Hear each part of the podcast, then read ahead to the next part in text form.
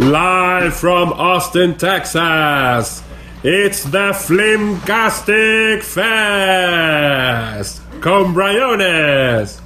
Estuviste pensando eso toda la tarde, ¿cierto? No, ahora hace cinco minutos sí. mientras te esperaba. De hecho, hubo un, foco, hubo, hubo un, hubo un foco a su grupo. Gracias por Buenas noches, buenas noches. Estoy intro. muy contento. Muchas gracias por estar aquí. Qué, qué rico que te invitamos a.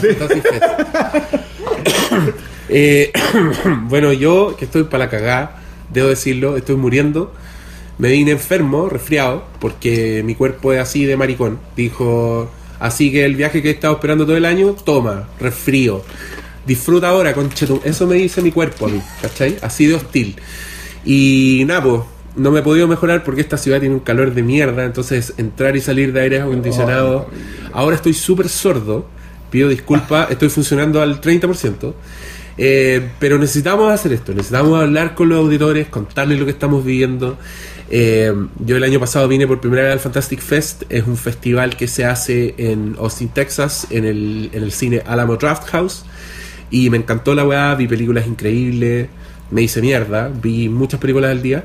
Y bueno, ustedes auditores sabrán que rayé tanto la papa que contagié acá al amigo presente.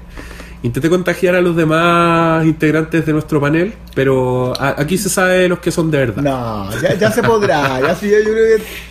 Si no, dejamos el fuerte. Dejamos el fuerte. Yo, yo tendría que dejar el fuerte pelado.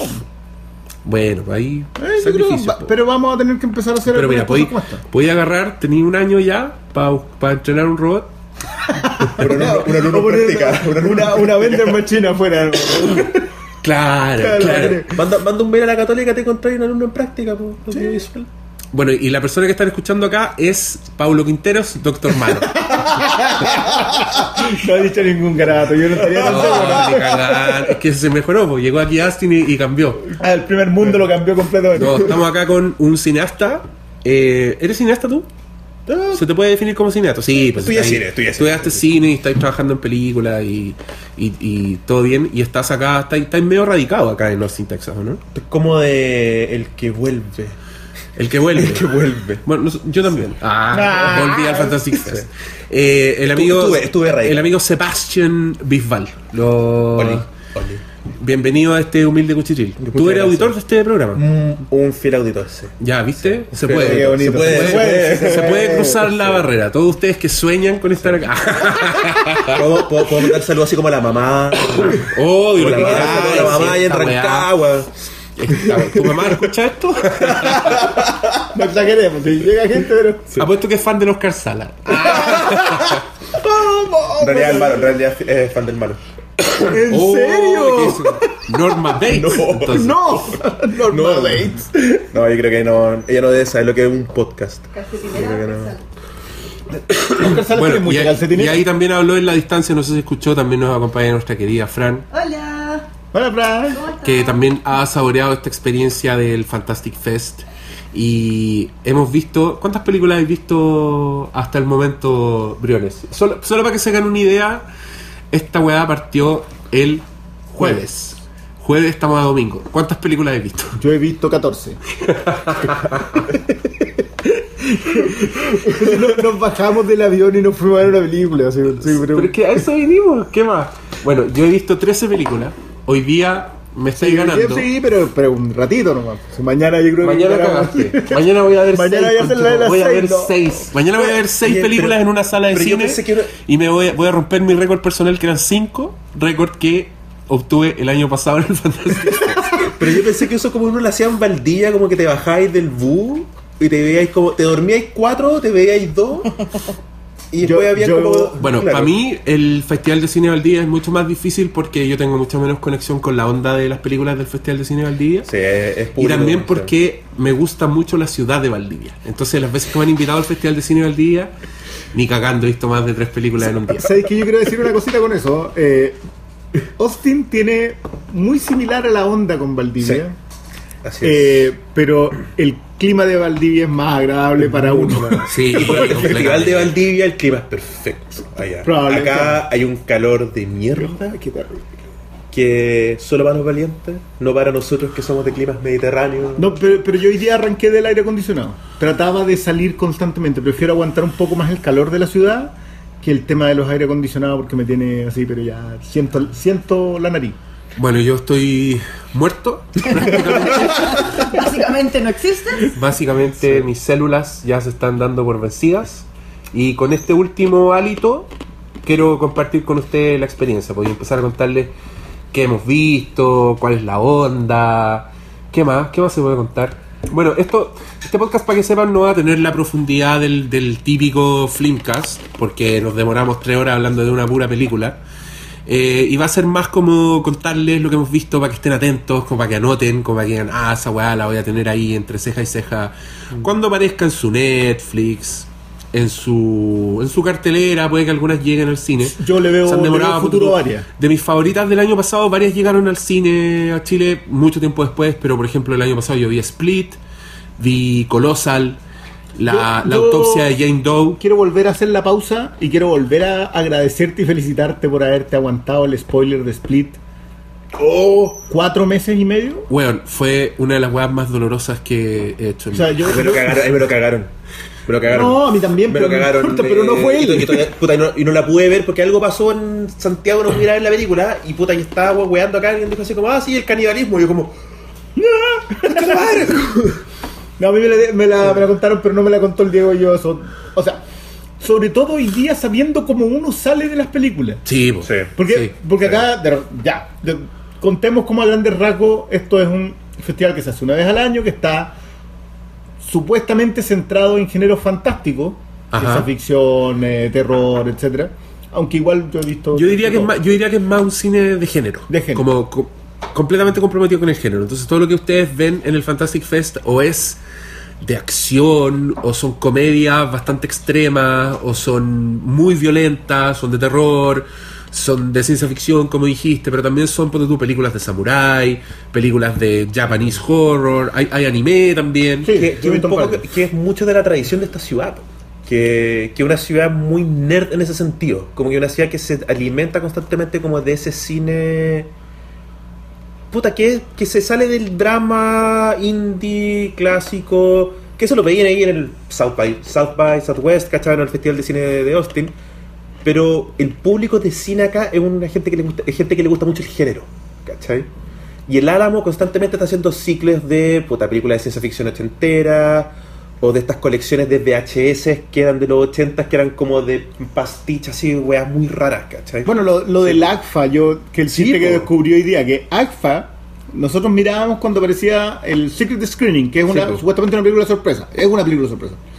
Pero ACFA, yo pensaba que era, lo rescataban de, no sé, de films que tenían Claro, guardados, de films, claro, digamos, claro, de película, de, de carrete. Y no, pues el ACFA es el American Genre Sí. ¿ah? Film Archive. O sea, está centrado Sí, en conservar películas de género. Y las tienen ahí, pues, Y, las- y claro, y las Están ahí conservando. En sí, este caso hicieron, habían hecho un- un- una transferencia en 2K de la película que me tocó en la tarde, pero bueno, de eso hablamos, vamos a hablar más. Eh, Pero ¿para qué quería? pero nada, son cinco películas programadas al día. Desde el día viernes, porque el día jueves empezaba más tarde. El, día, el primer día hay, hay tres películas solamente.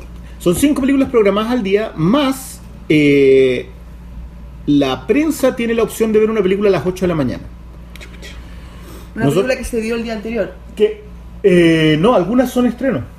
Puta, creo que... Fingers, por ejemplo, Creo, creo que, creo que no, no lo estamos explicando bien. Hay como un total como de setenta y tantas películas que reparten en, en los siete, ocho días que dura el festival y funciona con un sistema de selección, como que de la, porque no las podéis ver todas, pero podéis ver, contando la función de prensa, puedes ver hasta seis películas en un día, ¿cachai? Y, y ahí tú te la jugáis, pues tú escogís cuál queréis ver en primera preferencia, en segunda preferencia, y ahí generalmente son películas de las que no se sabe nada, porque con Cueva tienen trailer, son películas muy frescas, O o, la- son o la películas del internacionales, claro. Y el programa igual es, es medio mula porque según el programa todas las películas son increíbles y eso es mentira. También Sí, hay, sí, que, sí, hay que decirlo. Que venderlo. Hay películas que son abiertamente malas y yo por lo menos hay mucho fanboy acá, hay mucho mucho Sí. gente local que ama el Fantastic Fest y que encuentra todo bueno, Y pero todo. yo soy un weón que voló 20 horas para estar acá, soy un weón que está enfermo, entonces tengo los estándares un poquito más altos Es que el- y salgo bastante enchuchado de las películas que son malas, porque por una parte me culpo a mí mismo, culpo a los weones que dijeron weas buenas de la película y yo les hice caso. Pero igual es una ruleta bastante entretenida de armar, de decir, ya, voy a ver esta, voy a ver esta, y después ver cuáles te dieron y cuáles no. Y también hay eventos, hace- hacen cosas alrededor de las películas como graban entrevistas, por eso yo, nosotros hemos subido fotos de, por ejemplo, de Leonard Maltin entrevistando a Vince Vaughn. Eh, también vienen estrellas, hemos visto, hemos visto en persona, así como wow. Bueno, tuviste a Carla Gugino, yo creo que eso ya es, No, es ya, top. ya.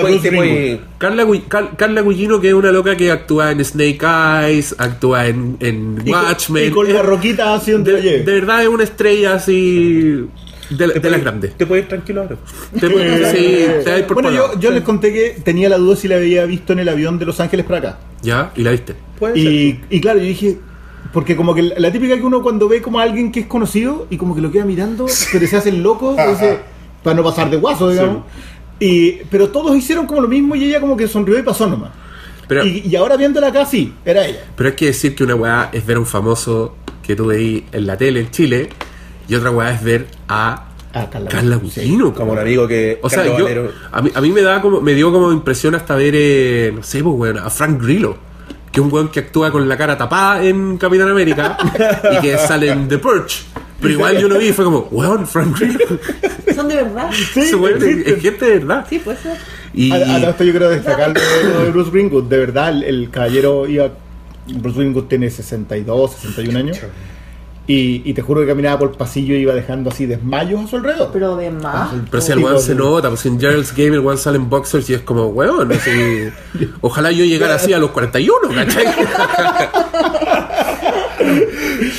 No, de nuevo. Bueno, qué bueno, eh, este podcast le tira tantas flores a Carla Gugino como a Ah, Bruce sí, Greenwood. estamos muy diversos. Y, y bueno, hay mucha entrevista y también, no sé, pues, el, el, el Elijah Wood, ponte tú, es, es muy fan del Fantastic Fest. El weón viene, viene a ver películas. Que ese weón estuvo viviendo acá. ¿Sí? Yo estuve en un concierto con el weón y weón estaba al lado mío. Y yo así como.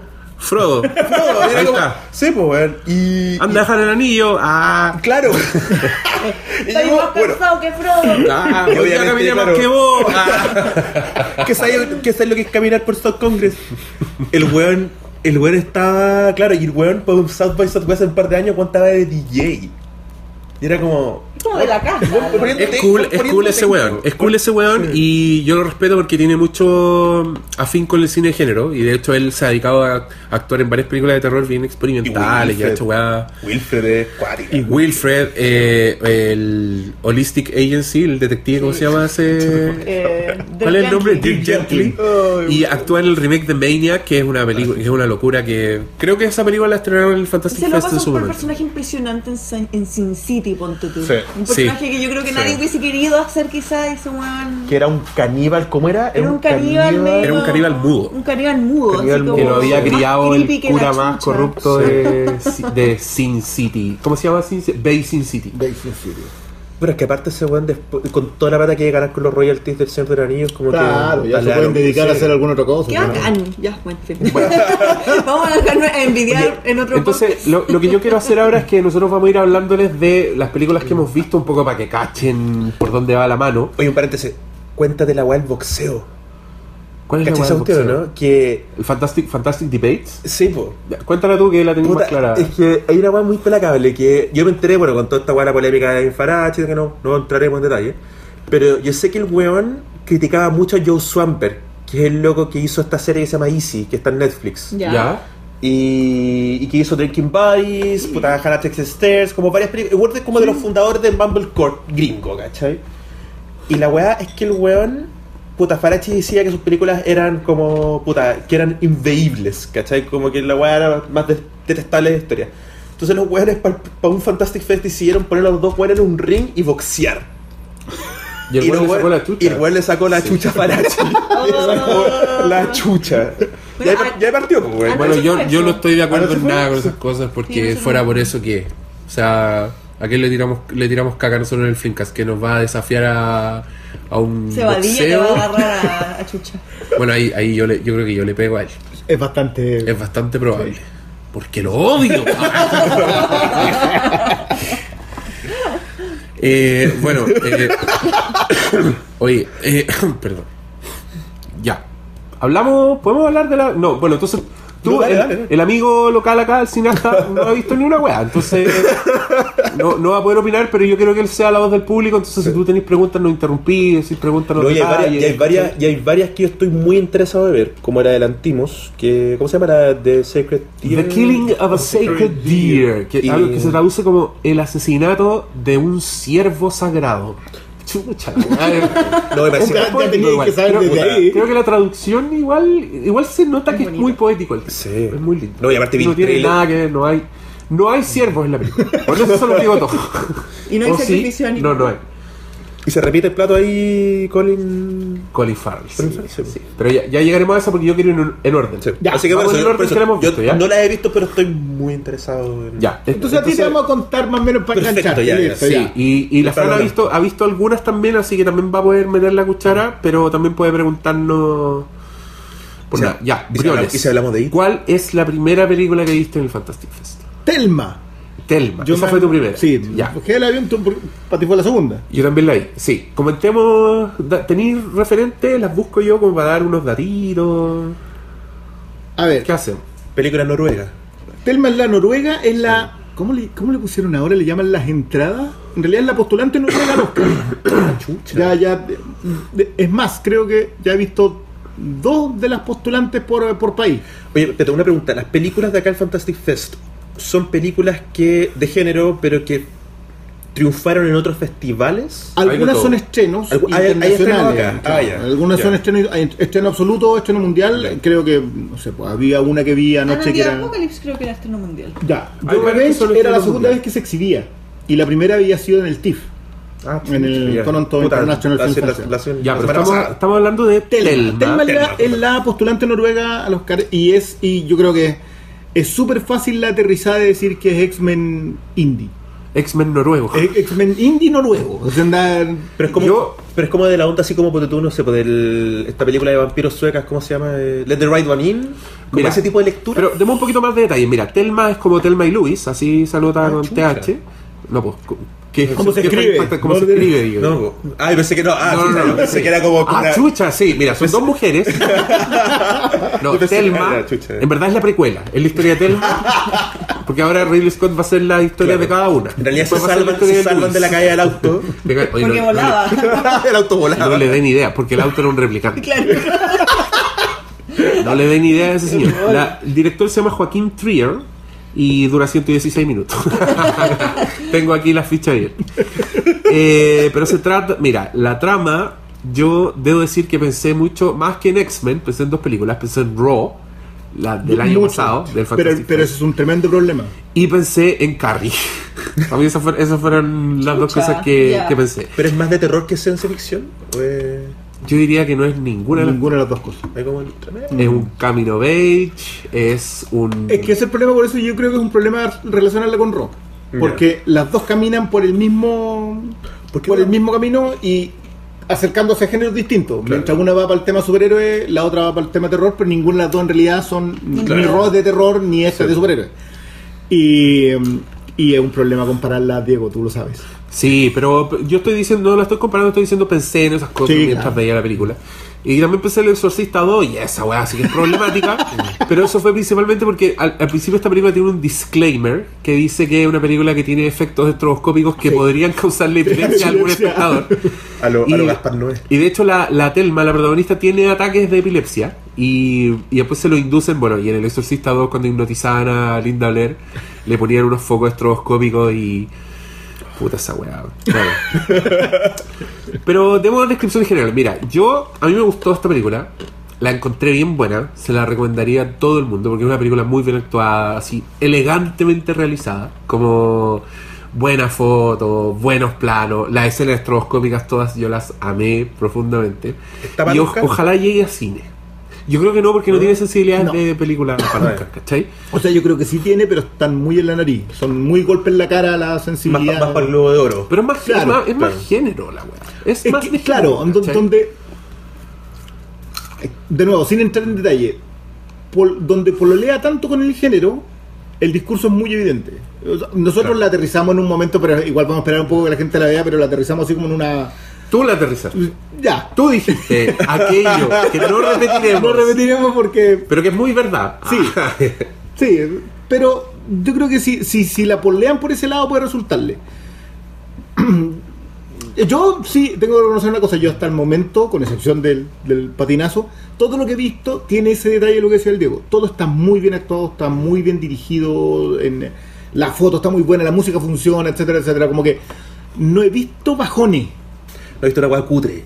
No, No. para nada, para nada, para nada, para nada. Pero esta sí destaca. Claro. Telma, Sí, destaca bastante. Yo también quiero decir que de todo lo que he visto ahora, comparado con el año pasado, yo creo que el año pasado tuve altos más altos, tuve películas que me gustaron más de las que me han gustado ahora, pero también vi weas pésimas, así que yo salí enchuchado y eso ahora no me ha pasado. Ya. Ahora, la que menos me ha gustado igual igual pasa, igual la prueba, ¿cachai? Y eso, eso es bueno. Cuando, cuando has hecho el, el porque ah, es- te pasan un, te pasan un ticket que tú tienes que marcar Claro. y, lo, y lo entregas en una canastita. Si la película La está en competencia, Si la película si está es de las que está en competencia, claro. Porque después dan como un premio al público y weas Ya, así. qué bonito. Ah, nunca- yo- no, hay diría- ninguna, ¿No has bajado ninguna de 6? Ninguna de seis. Ninguna de esas, ya, Ninguna de excelente. seis. Creo que la que menos le di, le di 6. Pero Ya. 6 igual es buena. nota. 6 de 10. Sí, Seis de Sí. diez, sí. sí. Ya, mira, yo de esta voy a. Ya, cerremos Telma, porque yo Cerremos creo que no, debiera ser no más que eso. Así que. Telma, si les tincó, joven, adolescente, Sí, sobre elementos sobrenaturales, Camino Beach, muy bien filmada, muy bien actuada. eh, una, una, una actriz que yo a esa loca le compré todo. Encontré seca. Sí. Fecha- A la, a la Telma. Fecha de estreno así como... No, aquí Ah. está, estamos puro bueno. yo creo No que yo creo que en, en Europa va a andar bien. Yo creo que puede que hasta la, la editen en formato físico antes de fin de año. Que eso siempre es bueno porque si la sacan en, en Europa finalmente llega por Argentina, por México, pues. llega. Sea, Pero no, esa, esa yo no le veo mucho futuro a los cines en, en Chile. por menos. No, yo tampoco. Pero la Pero sí formato físico. la podremos encontrar en la tienda Sí, amiga. sí, en la tienda sí, amiga. La- se puede encontrar próximamente en la tienda. Oye, una película que no vamos a encontrar ni cagando en la tienda amiga es una weá que se llama The Prince of Nothingwood. Y que es una weá a la que yo fui completamente a ciegas porque por ahí leí a alguien que la recomendó. Engañado a Pachillán. Engañado para Chillán. Engañado Austin. No sabía, no sabía nada de la película. Y me encontré con la sorpresa que era un documental que abundan en el Fantastic Fest, debo decirlo, que son documentales sobre gente que hace películas. Y que para mí también es un tema bastante, que me es bastante fascinante, Como el de Kubrick. como el de Kubrick, Claro. es For Stanley, que el año pasado fue uno de mis favoritos. Este no, no es tanto mi favorito, pero sí es súper interesante porque el título, The Prince of Nothingwood, se refiere a un director de cine afgano que es un weón que en Chile sería como un chofer de micro medio mafioso, como un chofer de micro de los de antes. Marinaki. Que- sí, Demetrio, como un weón así. Demetrio. Es como, es como un weón panzón, un weón mafioso, un weón machista, ¿Cómo se que llama? tiene como siete esposas. ¿Cómo se llama el que era el presidente de la NFP? El... Sánchez. Eh, Puta, el- Choc- no, no era Chocolo. Bueno, Sí, no, no perdamos ya. el- perdona. Estoy cansado, cabrón. Ya, tengan perdón, perdón, tengan perdón, piedad. perdón. Es un weón muy penca, pero que es el único weón que hace películas en ese, en ese lugar. Y, Pero y se, y llama el príncipe de Nothingwood porque el loco dice que existe Hollywood, existe Bollywood, pero allá ellos tienen Nothingwood. Como nada, weón. Y es súper es gracioso porque es un weón que no tiene talento, pero el weón actúa, dirige, canta, baila en sus películas. Y, baila, y es un señor de 50 años, poncherudo, Espérate, que el, baila El weón hace todo. hace todo. Y sus películas son una mierda, ¿cachai? Y, y lo más gracioso es que la directora de esta weá es una francesa que claramente está escandalizada con la realidad de las mujeres en Afganistán. Claro. Y a cada rato le está preguntando dónde están las mujeres, dónde están las mujeres. Y el weón es como, ¿para qué hablamos de las mujeres? Si aquí están los hombres, los hombres son mejores. Y, y dice cosas como, "Que- quiero entrevistar a tu esposa. Y el weón dice, no, ninguna está en la casa. Y la loca te dice encima, era mentira. Estaban todas, ¿cachai? Entonces, es una película que te da mucha risa, te indignáis. Y por supuesto que en algún minuto te da pena porque el weón dice, bueno, aquí nos bombardearon y logramos sacar algunas imágenes súper dramáticas, veamos. Y son imágenes de un bombardeo que el weón mete entre medio de películas muy ordinarias. Y, y es el príncipe de Nothing Así que si a alguien le interesa estos temas, búsquela. Yo creo que puede aparecer en alguna parte, pero yo creo que no va a llegar al cine, no va a No, llegar a la tienda del Briones, no va a llegar a ninguna weá. Y volé 20 horas para verla. No sé si valió la pena. ya, 20 horas Briones, ¿tú ¿qué otra, ¿qué otra película viste? Esta creo que la vimos los dos, ¿no? Eh, Después ya nos pasamos al viernes, ya pasamos del jueves. Sí. Sí. Vimos Y Bad Genius. Bad Genius. ¿Qué onda esa Esta, esta anótenla porque no se puede creer lo buena de la película. es una película tailandesa. Tailandesa, ¿verdad? Sí. De, ¿Es de este año o es del año pasado? Es del 2017. 2017. Eh, que se supone, bueno, nos dijeron ahí en la. como en la introducción de la película, que era la película que había roto todos los récords de taquilla en Tailandia. Y Briones, cuéntanos de qué se trata. Ok, eh, Bad Genius es la historia de una. de cómo se hace trampa en las pruebas. Es básicamente una chica que eh, le, pa- le, le ayuda a copiar al resto. De, de eso se trata. Y cómo va corrompiendo, digamos, todo el, todo el entramado, todo, todo ese asunto. El entramado en el colegio, porque empieza como. Debe empezar como en primero medio, no, octavo a lo mejor. Claro, es, un- es una, es una película que está. es súper. de esas películas medias sobredirigidas, como que tiene mucho, mucho corte de edición, mucho efecto sonoro, mucho texto en pantalla. Pero la weá tiene un ritmo de la puta madre. Y te Ya, van ya. contando, claro, parte la weá como en segun- primero medio. Después nos saltamos a segundo medio, después llegamos a cuarto medio. Y, y la loca cada vez va ideando eh, mecanismos más complejos para soplarle a los. Y son, son pruebas, son pruebas de alternativa. Y es una, es una weá que la, la- el lenguaje cinematográfico de la weá está tan bien logrado que tú estás tenso toda la película y te acordáis de lo que era copiar en las pruebas. ¿cachai? Yo creo que por, yo creo que por eso le fue bien a la weá, porque la vemos los viejos como nosotros y nos acordamos de esa época. Pero- yo y lo tenía- deben ver los jóvenes y se deben cagar de la risa. Yo tenía están ahí, sistema de código, yo hacía lo de la sopla. Y me pagué toda mi, mi ida a los videojuegos durante toda la enseñanza media. Gracias a eso no lo, Los no lo voy a negar. los sándwiches del mediodía. Tú, tú eras un bad genius. Era un ba- No, no sé Genius, pero funcionaba. No, Pero ¿sabes pero esta- qué? Es cierto, esta- cuestión ya lo- el, el ritmo de esta película ya la quisiera una Bourne o una La cagó, la cagó. Impresionante. Es una, es una película de acción de hueones que están copiando en una prueba de alternativas. Nada más. Eso es. Como que y la weá dura, weón, dura dos horas diez. Y no, y está intenso. Yo creo que Y- como a la hora y cuarto yo estaba cansado. Yo me acordé mucho de. Y Cáchese la comparación que debe ser. Me acordé mucho de Whiplash. Porque encontré que Whiplash tiene una A la secuencia. dura. tiene una secuencia. Puta, cuando el weón Sí, tiene que ir al ensayo y lo chocan Sí. y el otro weón. yo- ese tipo de weá, yo era como, ya, weón- pero weón. Por es sacando la saliva de las trompetas. Esa Give me a break. Era. Esta- no, esta anda por ahí. Y la weá está muy bien actuada, te caen Sí, bien todos pero, los pero, personajes. pero, pero esas weas de. Pero esos como códigos de montaje rápido y todas esas cuestiones así, ¿iban más como por ese lado o más como por el Edgar Wright-sismo? No, van por No, ese lado. por ese lado, Eso- más eso es lo ese lado bueno, re- re- por el realismo y está en función de la narrativa, ¿cachai? No es como para lucimiento Claro. del director. Tú, Claro. Cada vez que hacen un plano es para decirte. La buena está pensando en esto, Claro. se está acordando de eso, está mirando al weón que está atrás, vemos lo que está haciendo el profesor, ¿cachai? Una weá. Esta weá yo se la recomiendo a todos. Yo- Me- yo- fue una de las que más me ha gustado. Yo, sí, también yo la tengo así como en el top 5. Eh, a mí me gustaría, si la pillan, esta cuestión la pillar con suerte en torrent. Yo creo que no está ni en VHS ya, ni en DVD. Una cosa que se llama Cheaters, Cheaters, ya. que es tramposos y que es la historia real de un profesor que decide hacer trampa con los alumnos en las pruebas. Porque él asume de que el sistema está corrupto, de que el sistema de, de evaluación está muerto y que no puede seguirse utilizando. Y que, y que es algo que acá está en el fondo. Yo, yo creo que Genius igual tiene como. eh, ojalá en algún momento como que le demos tiraje, porque tiene varias capitas entre medio que, que quedan supeditadas al- a la tremenda dirección que tiene. Yo de verdad con- concuerdo contigo que está sobredirigida, pero no me importó un comino mientras la estaba viendo. No, nada. Es que no es una. Puta, hay sobredirecciones y sobredirecciones. Asumí el viaje nomás, po, y te vas, ¿no? Así. Mm, Sí, Sí. no, está buena. Eh, así que ahí tienen una para anotar. sí, sí o sí. Bad Genius. Porque a mí me gustó mucho. Y, Ya. y hasta aquí llegaron las que vimos juntos. Ah, aquí, aquí nos separamos. Aquí nos separamos. Aquí nos separamos por el día. Ya, ¿qué viste tú? Yo aquí vi Mary and the Witch Flower. Ah, fanáticos del anime, atentos. Atentos. Yo me voy a dormir. no, sí, igual, igual la voy a ir a ver. La voy a ir a ver. La- ya, Sí, qué bueno, ir a qué ver. bueno. ¿Puedes ir a ver eh, Your Name?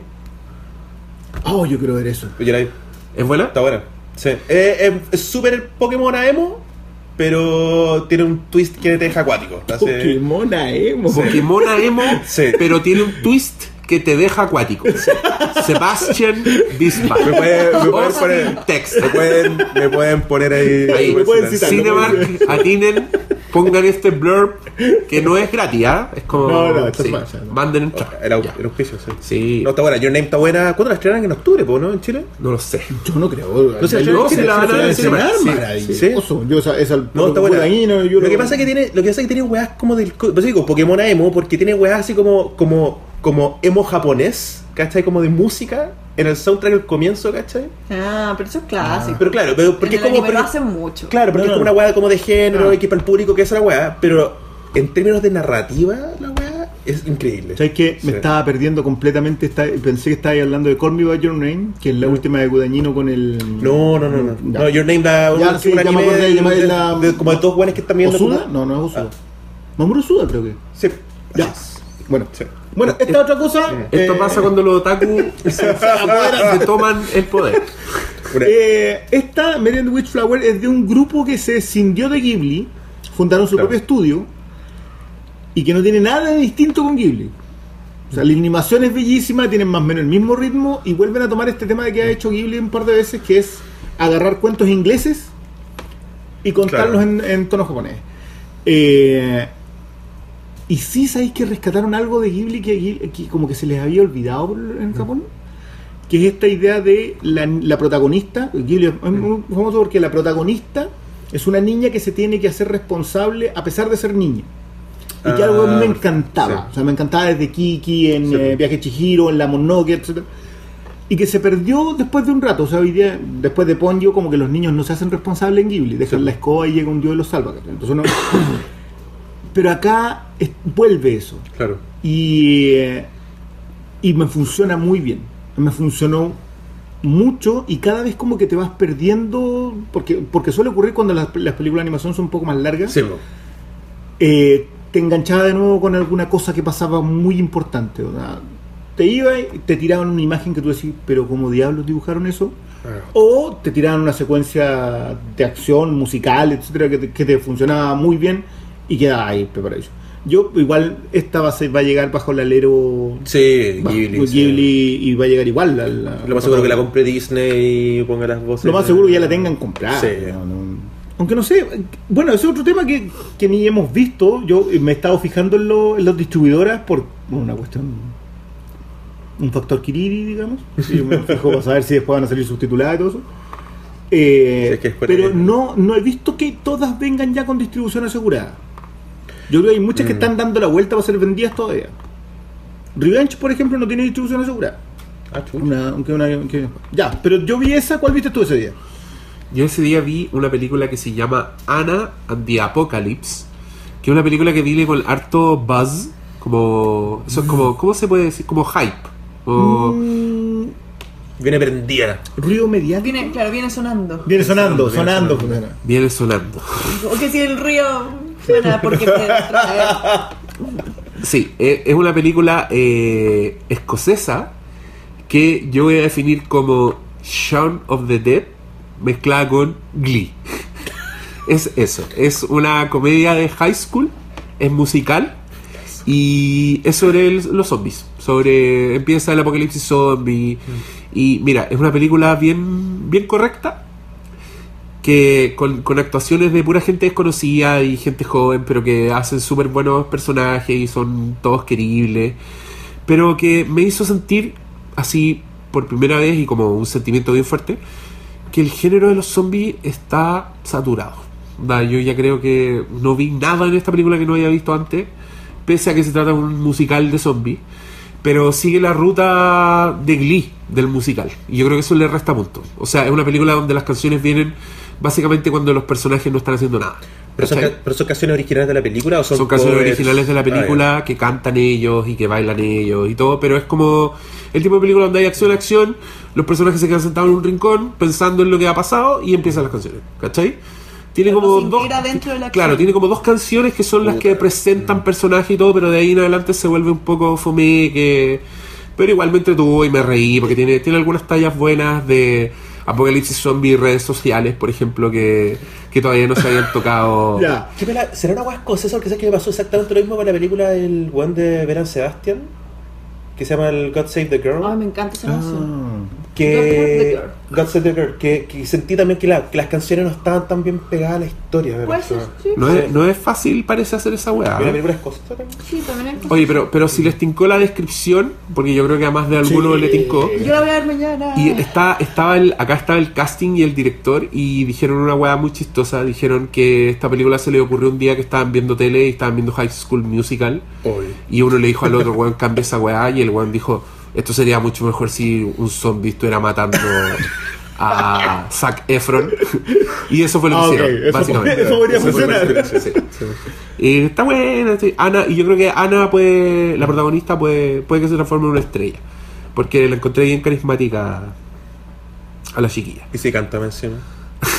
Y si cantidad Y si Oye, canta- ¿Cómo ahora recién acaba de terminar una actividad que hay en el Fantastic Fest, que es un karaoke, en el que se juntan todos los fans del Fantastic Fest que Así están es. asistiendo y cantan eh, más que nada canciones punk o metal, así la idea es cantar a todo Sí, pulmón. po, sí. Y cerraron las chiquillas de Anna and the Apocalypse cantando Madre Riendo. Mira que entretenido. Y ¿Por nosotros en vez de estar ahí, aquí estamos. Pa' que- grabando, fueron? grabando wea. ya, Briones, lánzate con la siguiente que vimos. Eh, ¿O qué viste tú? No, ¿Cuál yo es? lo siguiente que vi fue The Killing of a Sacred Deer. The Killing of a Sacred Deer. La, pa- digámoslo, una de las películas por las que estamos acá. Sí. O sea, Una de las cuatro. cuando empezaron a anunciarse dijimos, conche tu madre, vamos a ver la última película de Yorgos Lantimos. Director de Alpes, Alps, Dogtooth, O Canino, Canino, que también debe ser una cuestión medio impronunciable en, en, en griego. Opa, Opa. The Lobster Y esto. y esta, que es su última película, repite el plato Colin Farrell Y repite el plato él en inglés. y repite el plato en inglés. Eh, ahora se integra Nicole Kidman. Ojalá y siga. Y la George- sorprendente actuación de ¿cómo se llama el cabrón? Barry? Keogh. Barry Más completamente desperdiciado en Oye, ¿sí- ¿sabes qué? Yo creo que en Dunkirk lo noté. Dije, ah, mira este cabrón, mira, puede ser. Pero después de esto decir, ¿quién anda ahí ocupando, cabros? Déjalos que trabajen en películas de verdad, así como que fue espantoso. ¿Eso, Yo- ¿Eso era como famoso ya? ¿O no?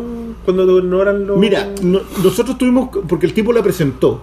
Está- él, estaba, Él estaba- él estaba presente en el, en el Ah, festival. Y, eh, y el flaco creo que es boxeador.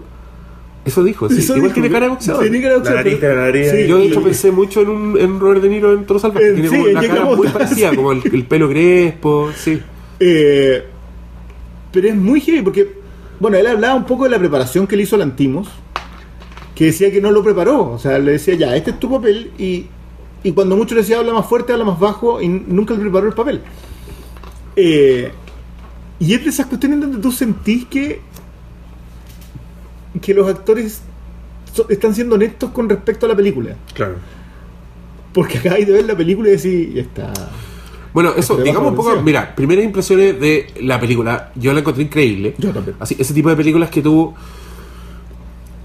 Puta. Que no, que no, no sabéis si la cachaste 100% lo que querían hacer y todo, pero que estáis completamente seducidos en la narrativa, integrado en la historia, donde no sabéis qué reputa puede pasar en la escena siguiente, Mm. porque era una weá así que yo. Yo, yo estaba crispado en mi asiento viendo esta weá y no crispado así como, oh, eh, lo va a pillar. No, era como una weá que no sabí, que no, se- no te sentís seguro nomás, porque y es una weá súper simple y, y estoy siendo súper vago, porque para mí esta es una de las cosas más atractivas de ver películas en festivales de cine y en este festival de cine en particular, que es que vais completamente ciego. Onda, acá sabíais que era Lantimos y sabíais quién actúa y habíais visto el póster y sería todo. Pero si la weá empieza y se trata de caballito blanco, llévame de aquí, También podía Bacán, ser. sí. ¿cachai? Porque no tenía idea, como que no hay con nada. Y esta es una película que yo creo que se beneficia de esa weá. Así que lamento por todos los que van a ver el tráiler, que seguramente va a contar el 70% de la película. Bueno, yo vi el trailer, no hice nada, weón. Pero El eso es tráiler- porque todavía no Sí, empiezan a- yo creo todavía no llega el tráiler viene, a, claro, a- pero a no- Latinoamérica, por Yo no entendí ninguna weá en el trailer y, y me pasó que. Puta, vi la weá y me cagué de miedo. Eso fue lo único que pasó con el trailer, nada más. Mira, yo, yo les puedo contar que es un poco Nicole Kidman y Colin Farrell es un matrimonio de doctores, lo cual a mí me recordó mucho a Ojos Bien Cerrados, porque también es una familia de doctores donde hay cualquier weá menos sangre en esas venas. Y este loco se junta con un cabro, que es este weón, que tiene una relación bastante ambigua que tú no sabéis por qué chucha se juntan los dos hueones, pero entendís que el personaje de Colin Farrell siente que está en deuda con este personaje. Yo al principio pensé que el weón podía ser un hijo que el weón tenía en otro lado, pero no descartemos esa opción tampoco. Tampoco. Eh, y de ahí van pasando cosas cada vez más raras. Hay una. Yo, en, en el afán de la preparación, eh, creo que. Yo, yo entiendo que la mayoría entró por Lobster.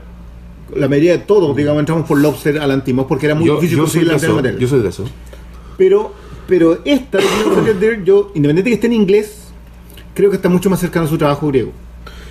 Quizás no tanto Alps, pero esta es muy canino. Eso te iba a preguntar. ¿Es más Doctor que.? Es más canino que Lobster, Ya. sí o sí. Incluso Alps trata de, de- por lo extraño que parezca, igual tiene más sentimiento. O por lo menos Claro. explora más el aspecto emocional. Pero está, eh, pero Canino es más, es pulcra. Y Canino Y- también tiene mucho humor negro.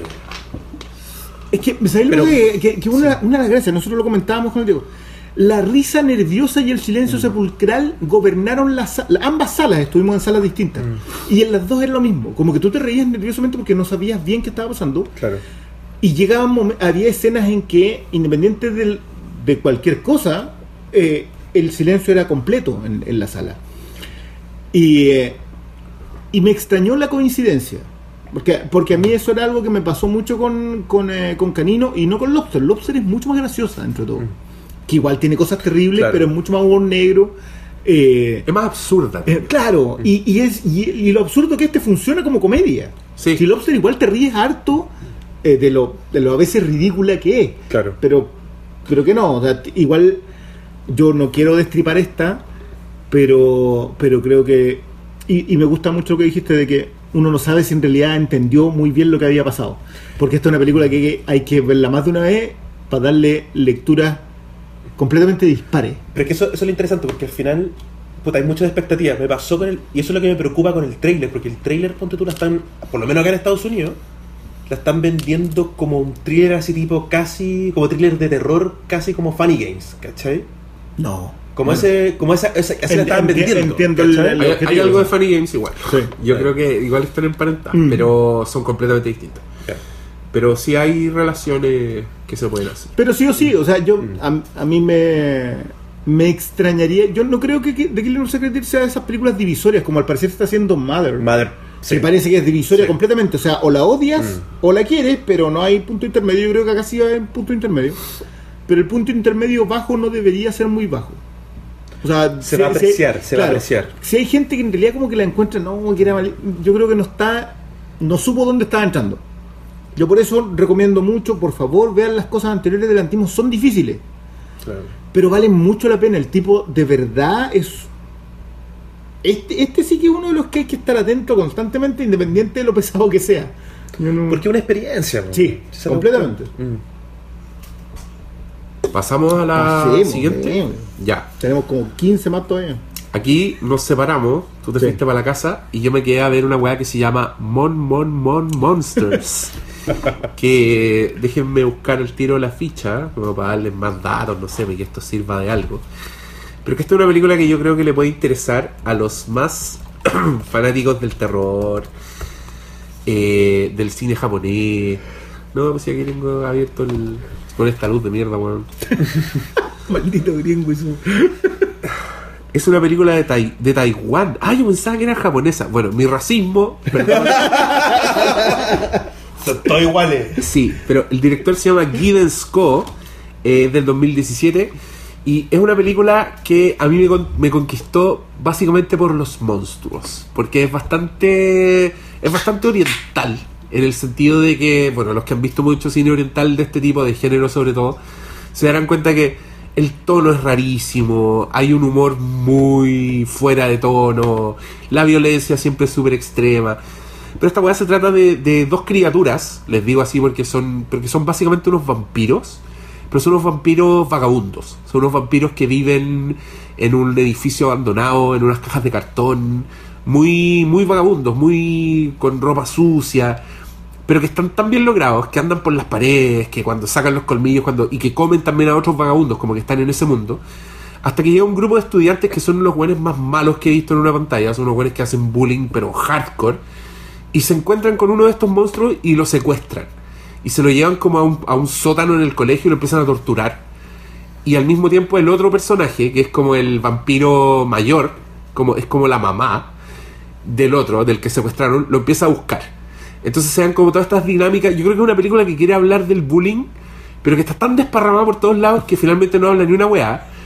Pero, pero que es una súper buena película de monstruos. Onda, yo la veía y me imaginaba fácilmente un remake gringo con personajes high school más tradicionales y con dos vampiros brígidos donde secuestran a uno y que tiene unas weas muy inquietantes.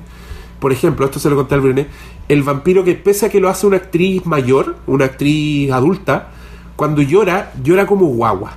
Y esa weá a mí me perturbó completamente. Una, una vampira. Es- una vampira que tiene una amarrada encadenada y le empiezan a sacar los dientes con un alicate, los colmillos, y la weona llora como guagua. y yo ahí estaba como, no, ya, pa. me quiero ir. Y, y tiene unas masacres, weón, que son impresionantes. Así que si a ustedes les gusta el tipo de terror oriental, que eso me encanta del Fantasy Fest, porque en las funciones de medianoche, la última función del día, weas más locas. dan las películas más extremas, las weas más absurdas. Y es donde yo el año pasado me pegué todos los vacunazos. Entonces que esta weá fuera buena. Sí, es verdad. Todos los vacunazos el año pasado fueron de medianoche. No, no todos, porque vi The Girl with All the Gifts fue una de Ah, medianoche. esa, esa está buena. Hay, que decir, hay que decir que este es un festival que también tiene mucho gusto por lo cutre. Así que. Sí, completamente. O sea, Sí. o O sea, sea- han estrenado película de Nicolás López. Con eso lo decimos. ya, ¿qué otra película viste, Briones? Es que aquí empez- aquí ya en- entramos en la pasta. Está- Aquí, aquí, Aquí entramos. empieza el proceso pas- pastabaceros y en la angustia, en donde estamos a las 8 de la mañana en el cine. Estamos a las 8 de la mañana en el cine y nos dan las 2 de la mañana y seguimos en el Seguimos en cine. el cine. Eh, y esto fue el sábado en la mañana, en que. Fuimos a funciones de prensa, Fuimos a a funciones las de 8 prensa. de la mañana, a las 8 de la sí. mañana. Y, y esto depende de. Había un horario que era muy terrible, que era donde estaba el. El pinga. ¿Cómo, cómo, cómo vamos a traducir Brawl? ¿El pinganilla de la. ¿Brawl? No, Brawl. Brawl es como una. El peleón. Es como un, claro, es como un- una, una pelotera, una pelea, Claro. un disturbio. La piña.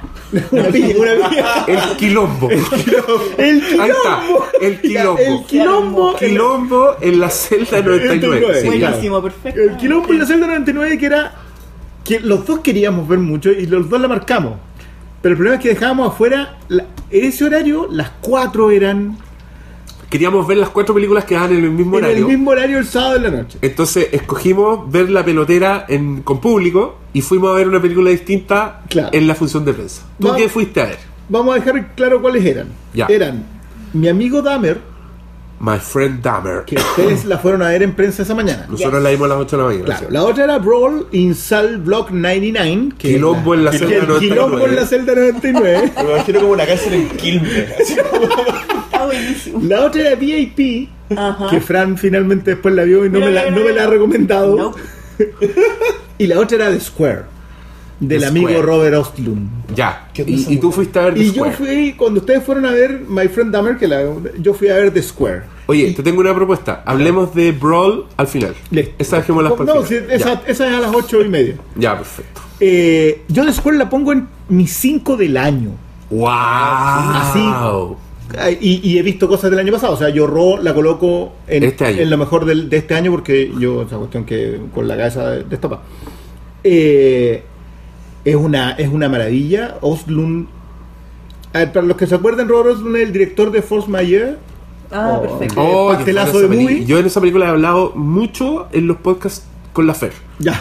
Así que acuérdense de la película del papá pastel que sale arrancando Exacto. cuando hay una avalancha y todo, todo el resto de la película. Bueno, eh, Es es la misma fase. Acá es también un tipo que pasa por un evento, digamos, cuasi traumático y que todas las decisiones que toma a partir de ese evento eh, terminan en un desastre. Ya. ¿Ya? O sea, más o menos lo mismo. Pero no, pero no caminan por la misma parte. Ya. Es un muy buen cuestionamiento a la conciencia del, del SJW, el Social Justice Warrior. Social Justice Warrior. Es muy buena como cuestionamiento a la concepción del arte como tal, porque el tipo es un curador de museo en eh, ah, Dinamarca. Ya. Eh, y es muy o sea, a- lo hacen evidente en algún punto que, que es una llamada un- el tipo se filma en un video hablando sobre algo y es y tú decís pero cómo tan ridículo pero es muy evidente lo que está diciendo que es este discurso de la humanidad versus inhumanidad O sea, Claro. en qué momento nos volvimos inhumanos de tanto ver eh, de que tanto nos golpearan con lo inhumano que somos que dejamos de ser humanos a ese mismo respecto te, te cuestiona todo, te pasea por todo. Hay escenas, pero que son. Pasáis de reírte a estar asustado. El tipo pasea por la idea de, de que el arte te tiene que evocar todas las emociones. Te tiene que indignar, te tiene que hacer, te tiene que producir gusto, te tiene que generar miedo, to- todo. Pasa por la incom- La Elizabeth Moss se manda una, una escena así incómoda como poca. Actúa Y- Elizabeth Moss. Sí. Pobre, y, Elisa- y- y pasa Elizabeth Moss viene de, de Handmaid's Tale y, es- y acá hace cosas más más, más incómodas. es que- Pobre. eh, no, está tremenda. De verdad, yo The Square la estrenaron en Sanfic. En, en, en Santiago, que yo probablemente me haría el programado hoy porque se quedado libre para ver alguna de las otras. Yo me, yo me perdí todo el selfie. Ya, pero ojalá la estrenen, en- la sigan estrenando en salas, que la agarre alguna distribuidora chica en Santiago y, que, la- y la vean porque y Robert Oslund está disparado. O sea, si el O tipo sea- viene con otra que, que ande por ahí más o menos parecido por estas dos, olvídate. Un saludo para la, la gente de la sala de cine independiente que se Sí, muevan que siguen programando. No, voy a decir nombres, pero tengo una amiga ahí. Oye, si, si se estrenó en Sanfic, igual tiene altas posibilidades Sí. de estrenarse Sí, en, ojalá, en ojalá, Santiago ojalá, de Chile. ojalá. Así que anoten, The Square. ¿De dónde- es gringa esta, ¿no? ¿Eh? ¿De dónde es? ¿No? De Dinamarca. Ah, de Dinamarca. Dinamarca. Es de Suecia, Suecia. según la ficha. Ya. Sí. Ya. Y con Eh, Elizabeth Moss. Con Elizabeth Con Elisa- lo que pasa es que y- tiene, tiene mucho hablado en inglés, pero está hablada en Ah, ya. cualquiera de los. Ya, eh, nosotros con la Fran vimos ese día My Friend Dahmer, que como a mí me interesaba porque es la historia de la adolescencia de uno de los asesinos en serie más famosos de la historia, que es Jeff Dahmer. Que es un weón que era famoso, puta, que mató como a... ¿Cuánto decía? 17, personas 17. cono- Caníbal. conocidas. ¿O no? Y... No, ¿No era caníbal? no, no, era caníbal.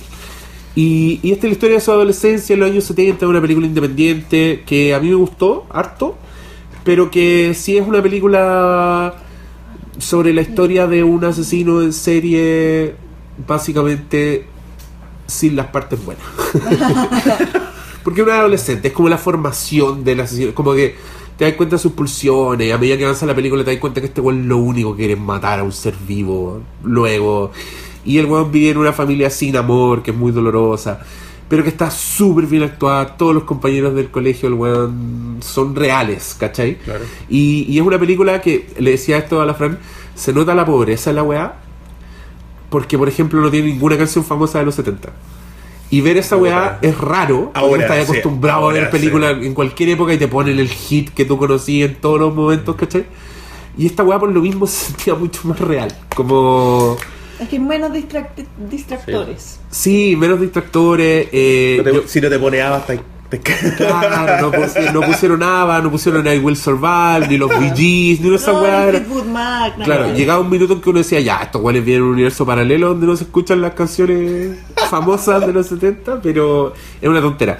Yo, la única cara conocida que vi ahí fue a Anne H., la ex Ah, de... sí. que ella era la mamá de Jeffrey Dahmer.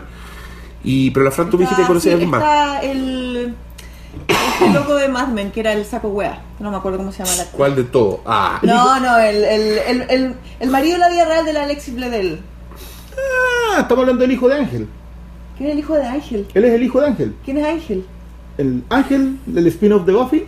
Ah, no, No, Es que para mí no era el de Batman, fue Ya. el hijo de Ángel. Ya, el de ojos azules, el Paul, no sé cuánto se llama en la película. Bueno, sí. Y sí, no habían. ¿No el Wonder Globe? No. Ah, no sé, no he visto Globo. La cosa es que no tiene muchos actores conocidos, pero yo encuentro que, y me parece que tiene harto potencial de actores buenos, porque está muy bien actuada. Eh, el protagonista lo encuentro bien bueno, a pesar de que Dahmer es un personaje bien caricaturesco. Es un gallo que, o sea, yo lo, yo lo conocí en el colegio, igual creo que este gallo es un asesino en serie. porque el gallo ah, camina muy encorvado y, el, y- y se hace popular por, por ser raro, digamos. Sí, completamente. Yo no sé tanto de Dahmer como para juzgar, pero encontré que era súper... Caricaturesco. Sí, como eh, demasiado... Demasiado freak. demasiado freak. Sí. Era, era, y, y esto también te lo dije, era, era como Napoleon Dynamite sin los chistes. Sí, totalmente. sí, Entonces, así era, totalmente. como muy como awkward. ¿Cómo se llama Sí. la serie del, del buen de psicosis? Eh, Hotel Bates. Como Motel Bates. Norman, Sí. no, No, no, no, no, yo no- no es súper adorable las primeras temporadas. Sí, Es ah, raro, pero es adorable, sí. Y el weón se parecía a N a, al hijo Ah. Magneto. ¿Cómo se llama ese actor? El de Ah, American, sí. el de American, el hijo Magneto del X-Men. Story. El de American Horror Story. ¿Cómo se llama? Ah, seguro se que aquí hay auditores diciendo, gritando el nombre. Hoy me caen bien. Yo, no yo por adoro eso. nombre. Yo, de verdad, a mí también me pasa cuando escucho. Ah, tiene eso. Siempre se me olvidan los nombres de gente. Que me cae muy bien. Se llama Lo estamos buscando ahora mismo. Qué bueno que existe. Evan Peters. Evan Peters. Sí, este weón, el, el actor que hace de Dahmer, podría ser perfectamente un doble de Evan Peters. Perfecto. A mí, yo- no sé si se parece mí- tanto, pero es la misma onda. Nadie me va a convencer de que esos productores fueron primero donde Evan Peters y dijo que no, y después fueron donde este otro pobre weón. Es como lo que pasó Que con- yo ahora estoy basureando. No, pero yo encontré que igual estuvo bien. sí, actúa bien. Actuó como- bien y la película es- a mí el- me gustó un montón. Y el personaje es súper difícil. Y durante mucho rato en la película, a mí me dan ganas de que este weón lo adoptaran los Sawyer de la masacre de Texas.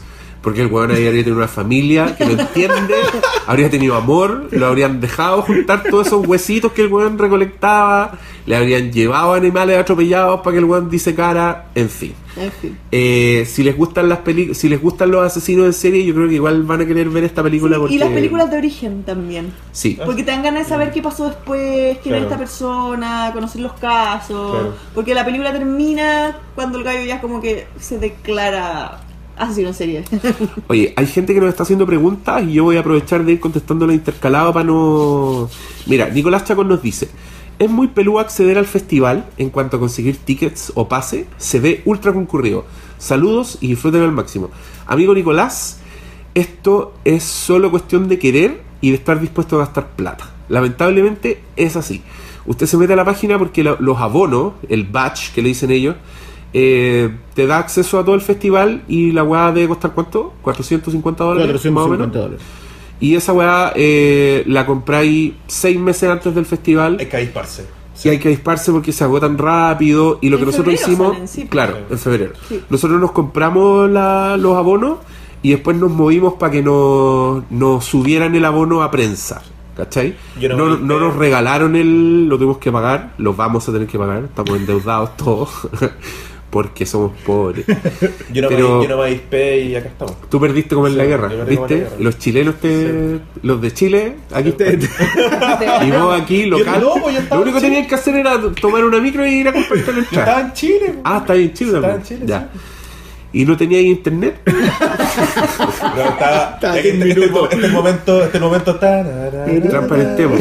Eh, Yo había postulado al Fantastic Fest con un corto que tenía toda la fe, weón, y por eso no había comprado y no quedé, y me Ah. rompieron el corazón y estoy enojado. Bueno, yo, a mí, a mí un amigo me dijo que, me- que era fácil acreditarse como prensa y que yo por tener un podcast y una página, además que lo podía hacer, pero yo no me quise arriesgar y yo me compré la entrada igual. Sí, y dije, pues. ya, si después me acreditan como prensa, la raja, vendo la weá porque se agotan, entonces te la compran, ¿cachai? No es para ganar plata, la, te- te la- los que venden la entrada la venden al mismo precio. Y las reventas legales en Estados Unidos. ¿En serio? Sí, pues, No, pero acá es como un proceso, Por eso, tenéis que, tenéis que legal. a- a escribirle a los weones y te le cambian el nombre a la weá. Todo legal. Y, y es eso, o sea, cómprate el abono, cómprate, procúrate un hospedaje en Austin, un Airbnb, que acá nosotros conseguimos uno para los tres, no tenemos privacidad, Alguna. es es espantoso, los ruidos nocturnos y todo eso. Hay que contenerse. puta, aquí estamos viendo El películas. perro que ladra. Así que muévase, amigo, eh, métase a la página del Fantastic Fest y gaste plata, endeúdese. Esos son nuestros consejos. Y si, está- y si está Yo, metido, mira, si- si está metido en los videojuegos, hay una sección de videojuegos que se llama el Fantastic, Arcade. Ah, ya. Sí. Que, que es chistoso porque tiene unos videojuegos, pero son videojuegos inventados. Son videojuegos Sí, como, como los que juega Bart Simpson, así. Sí. rompe, rompe espinas. y nunca nadie he visto ahí Yo- jugando. Yo tuve, yo, tuve, yo tuve un roommate que el weón hacía que estas típicas weas que solamente ocurren acá. Que el weón hacía aplicaciones de realidad virtual para meditación. Ya. Guau. A eso se dedica. A eso se dedica. Sí, Yo no sé si gana- se gana la vida Yo, esas yo creo que el weón no ganaba ni Si, uno. si la gente que no trabaja es de floja nomás. y, y el weón venía para acá. Porque, Ah, era, porque desarroll- bien. era desarrollador de videojuegos. Y yo como, puta, qué. Qué bacán. Ya, eh, hay otro que dice, Diego Armijo nos pregunta, ¿hay una posible película que si se muestra en Cannes provoque vómito en el público? Sí, la hay. Y vamos a hablar de ella al final del programa. Completamente. Pasó, pasó, es verdad esa No, y hay una. Y hay No, una es que la- el año pasado Raw dejó la cagada Sí, en claro. Cannes porque la gente vomitaba, la weá, pero, Pero eso ya lo hemos dicho Cannes. de... Sí, pues Cannes, en Cannes la gente va a ver que, bueno, la... La Neruda. weá del helio. Neruda. Cuicos Entonces, tristes, entonces apa- aparece... cuicos con pena. Cuicos con pena. Entonces aparece esta otra niña, caníbal, depilándose el chocho. Obvio que se iban a desmayar. Pero ¿cómo po, no- weón, pero- bueno, yo no encontré bueno. Pero igual hay una que se estrena esta semana en Netflix que tiene un momento que es bastante vomitivo. Ah, también vamos a llegar ahí. Pero Not yet. sí. Ya, Oye, eh. ¿Y Assholes se estrenó acá o no? El Fantastic Fest. ¿Assholes? Assholes, sí. No, no ¿Sí? sé. Se iba a estrenar, no sé si está como, como para el miércoles, una cosa así. ¿En serio? Sí, que puta, parece que, parece que es pésima, pero es como la. Dicen como la prensa, es como la película más asquerosa. Ah, ya. Nah, a, mí- Pero a mí las Assholes, pel- a mí las de- de películas. A mí las películas que son como el asco por el asco no me producen No. ningún interés absoluto. Es que de uno va con la guacutre. A ver, Vale Moriarty nos dice, quiero saber si The Killing of a Sacred Deer es tan buena como todos dicen, porque ya estoy desesperada esperando verla. Amiga, no desespere y siga esperando sentada. Según el Briones, se va a estrenar, según yo, no se estrenó. Yo creo que se estrena. ¿Se estrenó The Lobster? No, ¿No? no se estrenó The Lobster. Es que por eso yo creo que el Lobster igual tuvo su arrastre. Sí, pues. Tuvo nominado Sí. Colin Farrell. Y así todos no la estrenaron, weón. Sí, pues. Entonces, ¿cómo Bueno, Bueno, tampoco, tampoco estrenaron Capitán Fantástico y esa cuestión no hubiese funcionado súper bien. En el circuito de cine de autor. Ya, pues entonces, ¿cuál es tu, cuál es tu argumento para decir que se va a estrenar? Sí. Distribuidora. Sí. El argumento, si escucharon el último podcast que subimos, ya entendemos de dónde viene esta. Oye, pero el, el Blu-ray. Disfrutaste mucho eso. El Blu-ray en la. Yo creo que todos. Todos quedamos peinados hacia detrás. Quedaron negros. Negra que ver. Roberto Gutiérrez, ¿con qué peli quedaron hypeando? ¿Qué filete se viene en las próximas fechas? Eso yo creo que al final escojamos nuestras favoritas de las que hemos visto. De lo que ya llevamos, ya listo. Sí, ya. Sigamos ahora hablando de las películas. My Friend Dahmer, después, ¿qué viste tú? Te digo de inmediato. Ah, yo vi Junkhead. Yo eso fue lo primero que vi ese día porque vi la función de prensa que vi Square Ya. y después de eso vi Junkhead. Ya, cuéntanos, Junkhead. Yo Junkhead- voy a buscar información para darle ahí. Es una animación eh, que le llaman anima- animación experimental, pero en realidad es stop motion con amor, dedicación, Ya. pasión, cariño, todo, todo, toda la parte buena de querer algo Menos la historia. y la parte mala de querer algo. Que es esa cuestión que tú Mm. sabes que ese pobre hombre puede haberse gastado una década de su vida haciendo eso. Oye, es una película de Japón Sí. del año 2017, pero no es de Japanimation, es animación experimental y el director se llama Takahide Hori. Ya. Así que ahí, para que busquen Takahide Hori- todo lo que está diciendo el amigo acá. No es solo el director. Es todo. Es el alma. Es un tipo con una cámara y mucho cariño. Oye, ¿y es de la onda como así como Svan Mayer? ¿O no? Como- Sí, Ah, anda, paseándose por ahí, pero, pero está mucho más hilado. Ya. ¿Quién es Svan Magen, amigo? Cuéntale. Jan Svanmeier es un cineasta checo eh, famoso porque hizo una adaptación de Alicia en el País de las Maravillas que se llama Alice, que es de stop motion mezclado con actores real, reales, con claro, que es la cabra chica, y que eh, él fue el primero que empezó como con esta estética tipo como los hermanos Kwai o de los videos de Tool, ponte tú, como Ya. del como del, del como con muñequitos, con, Sí, con carne, con todas esas cuestiones. Eso. Sí, anda muy parecido a eso. Eh, mucho, muchos besitos a Jigger. Hay Ah, unos personajes así, pero son muy, muy alien. Eh, y la historia es como la del robot del tercer episodio de la tercera temporada de Fargo. Ya. O sea, es el- es la historia del I Todavía, can help. todavía no llego para allá, todavía no llego para allá. Y, eh, y nada, no, yo de verdad que esta es una de esas cuestiones que va a ser sagrada Mm. del- O sea, ya- de, de de la animación, de- sí, Claro. completamente de culto. Porque mientras tú la vas viendo, te vas enamorando de la película. Es de esas cuestiones que mientras más avanza, eh, no importa lo que te vaya molestando para atrás, si no te gusta la estética, Claro. si no te gusta como la, la- la forma en que, en que te va quebrando, lo- te va haciendo los quiebres de, de historia, llega un momento en que estás encantado con la película. Y te... Y, y lo que le decía al Diego, cuando aparece la secuencia de créditos, tú decís, no, esto ya es, esto es demasiado. Yo a mí, Junket de verdad ha sido una de las que me, me ha gustado mucho. Yo eh, ya hasta ese momento ya con cara hasta limpia. Y, y Junket fue una de las que dejé así con cariño. Porque de verdad tú sientes que la animación, que es un medio, Claro.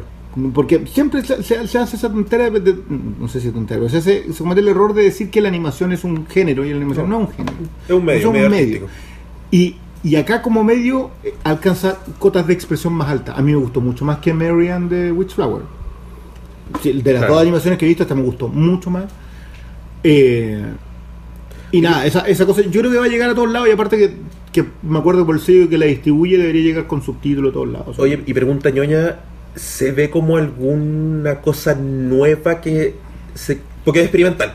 Entonces, ¿se ve alguna cosa nueva con la técnica de stop motion que no hayáis visto antes? Como en Sí, unos, movimientos hay- de sí, cámara. hay unos o- trabajos con luces Ya. y con, con porque tiene que ver con que no quiero discrepar mucho de la historia pero digamos que ah, literalmente la humanidad está cayendo. Entonces hay todo un trabajo con, con las profundidades y con las luces que funciona muy bien. Tiene un poco una estética de un videojuego que alguna vez vi, que no me acuerdo cómo se llamaba, que era de puzzles, como de... ¿Limpo? No, pero que era de... como un mundo de basura, así como bien sucio. bueno acá está también muy encerrado está como todo dentro mira Es, es muy bonito, es oscuro pero muy es bello. muy oscuro. Que viendo es- fotos en Google. y, está- y sabes qué una de las gracias que, me- que tiene es que se parece Journey, mucho ¿No? Ah. sí creo que en alguna ocasión lo comentaron como con eso pero Mm.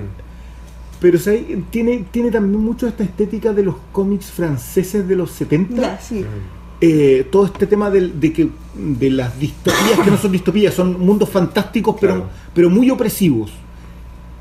Eh, yo, yo eh, de verdad que son de las que espero que veamos en algún momento todos para que se comente Oye, en general, pero está bien. Yo sé que al Diego acá no le gusta el anime, pero. eh, pero un poco como un poco como el, como el mundo de Battle Angel, pues, también. No. Como el mundo de la basura, ¿no? No, no, no, no, no, no, de verdad, Ah, de verdad va mucho más. Como Wally, ponte tú. Sí, es una, es un, es un- tiene algo de Wally, Ya. pero en el otro aspecto, en la idea de la, del, De que, la, de que la humanidad se está perdiendo. Claro. Claro, por, por Está hundiendo en su Sí. basura. Pero digamos que entre, eh, entre Wally, eh, I Can Help Ajá. eh, y un tipo que trabajó para hacer una película. Hermosa. 10 años, te más seguro. Sí, tranquilo. Ya, eh, yo la que vi después se llama 78 slash 52 y es una de mis favoritas, si es que no mi favorita del Fantastic Fest hasta el momento. ¡Wow! Es que me llegó al corazón, me llegó al corazón cinéfilo de amor por el cine. Ojo, para, que antes de ver esta película, el Diego dijo, me tinca que esto va a ser como de estos videos de YouTube, donde analizan una weá hasta el cansancio. Si ponen el video al revés, van a escuchar la voz Sí. del diablo. Pero no, no fue Y así. no, me equivoqué completamente. No, pero a mí me tincaba. Era, mira, yo les explico. 78-52 viene de 78 ángulos de cámara y 52 cortes, que tiene la famosa secuencia de la ducha de psicosis. Entonces, es una película que analiza en profundidad esa secuencia, pero todo lo que significa en la historia del cine, lo, todo lo que hizo Hitchcock por primera vez, el contexto en el que ocurrió, te hablan de historia, te hablan de repercusiones, te hablan de antecedentes. Y la weá es un deleite. O sea, yo, yo aquí obviamente siempre he leído críticos que este tipo de películas les dicen que son como ay, material adicional de, de un Blu-ray y demás, podría serlo, pero la weá es un lujo. Es una weá que está demasiado bien hecha, con mucho cariño y que tiene un nivel de cuña, pero yo creo que entrevistaron a todas las personas posibles que podían entrevistar.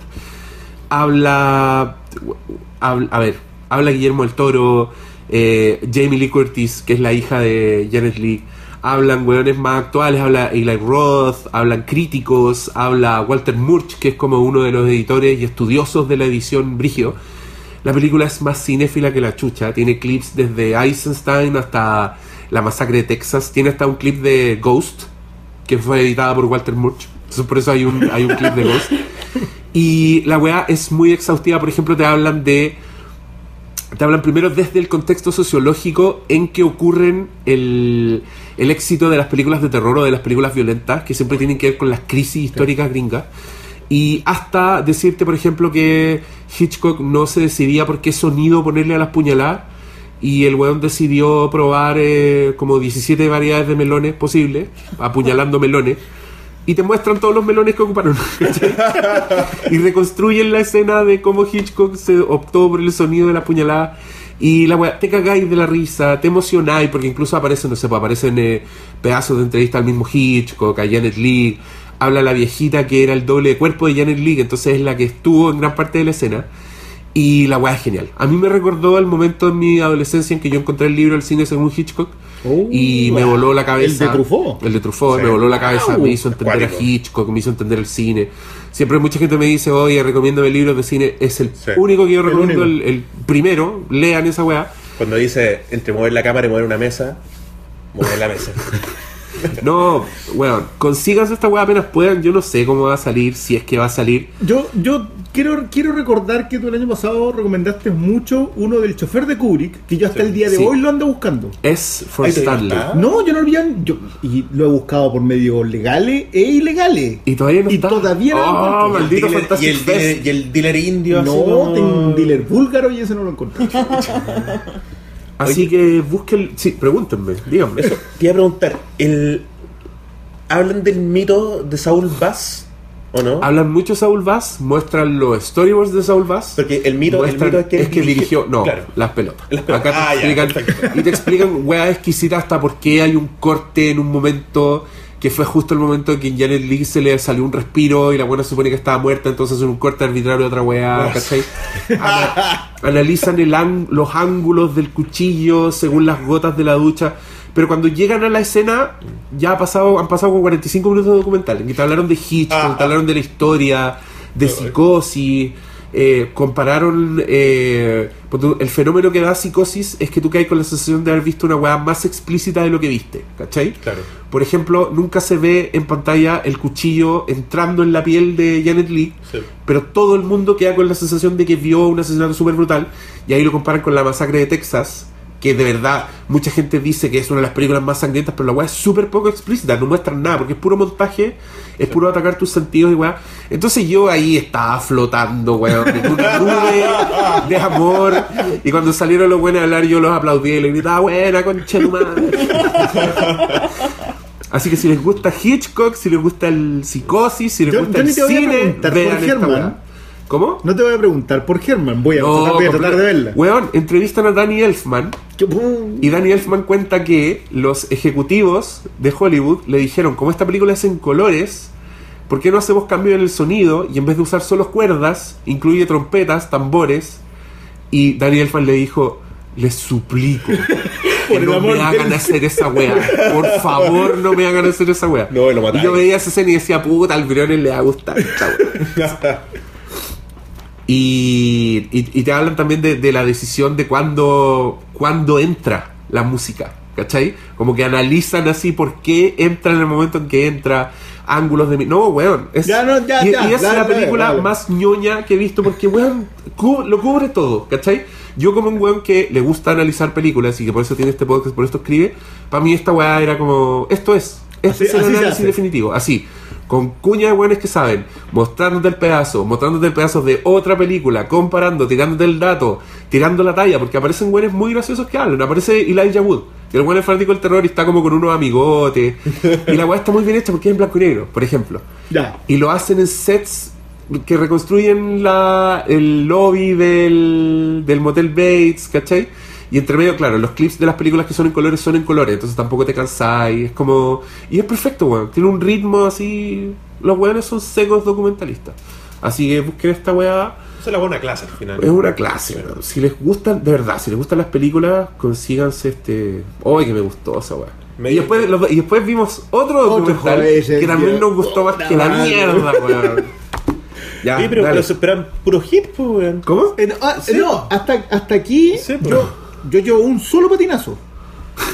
Uno solo. días. En cuatro días. Eso es nada, Eso pues, es extremo, creo yo. Yo Eso creo que tenemos mucha suerte. Está muy bien escogido, o, o está bien escogido el festival, o hemos tenido suerte. Bueno, yo voy a optar por lo segundo. Bueno, pero acá vimos una cosa. Yo quiero decirle esto. Yo sé que Fran y Diego son muy aficionados a Halloween.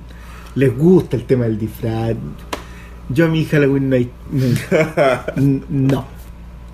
Sé que eventualmente voy a salir a pasear con la cabra chica y todas esas cosas y eso, pero. No, no me prende para nada. Pero ¿Y por, vi qué, este- ¿Por qué estos insultos? Eh, No, no, no. Ah, yo- pero vi este documental ¿Y entendiste un poquito? y dije, "De- ac- acá hay una cuestión que yo no entiendo, pero es fascinante. Este documental se llama Hunters, The Art of the Haunted House. ¿Estoy No? The Art of the Scare. The Art of the Scare. Eh, que es un documental sobre los tipos que hacen casas del horror, casas Me encantadas. estoy weando. Como casa fantasma. Como las casas fantasma que tú entras en la casa claro, y te asustan, y te asustan. básicamente. Tú entras en la casa por una puerta y tenés que salir por otra y eso es todo. Son juegos, digamos, Que- atracciones. Claro. Claro, que, Como que la- empezaron como las casas y que, y que eventualmente se han convertido en parques de atracciones, Sí, etcétera, pues. etcétera. Pero que al parecer sí se hacen los barrios de repente. se hace en los barrios y, y esto eh, habla de esa gente. También habla de, de Halloween Horror Nights, que es la versión de Universal Studios de las Haunted claro, Houses. que te hablan así como del que, del que llegó a ser más pro Claro, que para todos los pro. ellos, los we- pa' ellos el weón de. Halloween Horror Nights es como el weón que la hizo. es el weón-. Claro, y los weones dicen, los weones dicen, ese weón tiene derechos, donde ese weón puede ocupar, puede ocupar a Jason, Claro. puede ocupar el hombre lobo en Londres. Nosotros no, y estos son unos weones que arman unos laberintos, se disfrazan entre ellos. Y es de esas weas que tú te gustan solo porque veis gente tan apasionada por una Un wea. cariño. Y, y la wea, el documental además es una joya. Es una joya. Tiene un ritmo de la puta madre. Y Yo es- hacía rato que no veía un documental que no me soltara en ningún momento. Y es un viaje eh, increíble porque agarra como a tres hueones que son como Son- los, los son campeones tres, de la weá, como los que más de su vida han dedicado a todo. Y te empieza a contar su historia. ¿Cómo empezaste?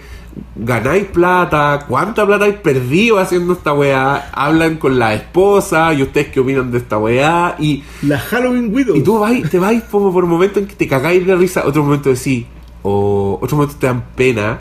Y tiene unas secuencias bastante indignantes también. Sí. Porque hay weones que están completamente locos. No, hay Pero los weones te, y te llevan de la mano por una weá en que tú, un personaje primero está diciendo, oh, y después Sí, está diciendo, este weón es un loco Sí. culiado. Como que se deje de hacer la weá que hace, por favor. Es que, al- bueno, yo no lo sabía, pero al parecer las casas del horror tomaron un tomaron un giro hace algunos años, más o menos una década, que coincide con Saw, coincide como la- con lo... ¿cómo? Tiene un nombre ese, ese código de terror. el torture- El torture porn. Torture porn. El torture porn. Coincide con, el- con la llegada del torture porn y que cambió la entrada a la casa, digamos. O sea, te, te No, es que básicamente, te- básicamente te habla de, de que hay, hay casas encantadas que son como la extreme hunting y que son experiencias donde básicamente te torturan, ¿cachai? Claro.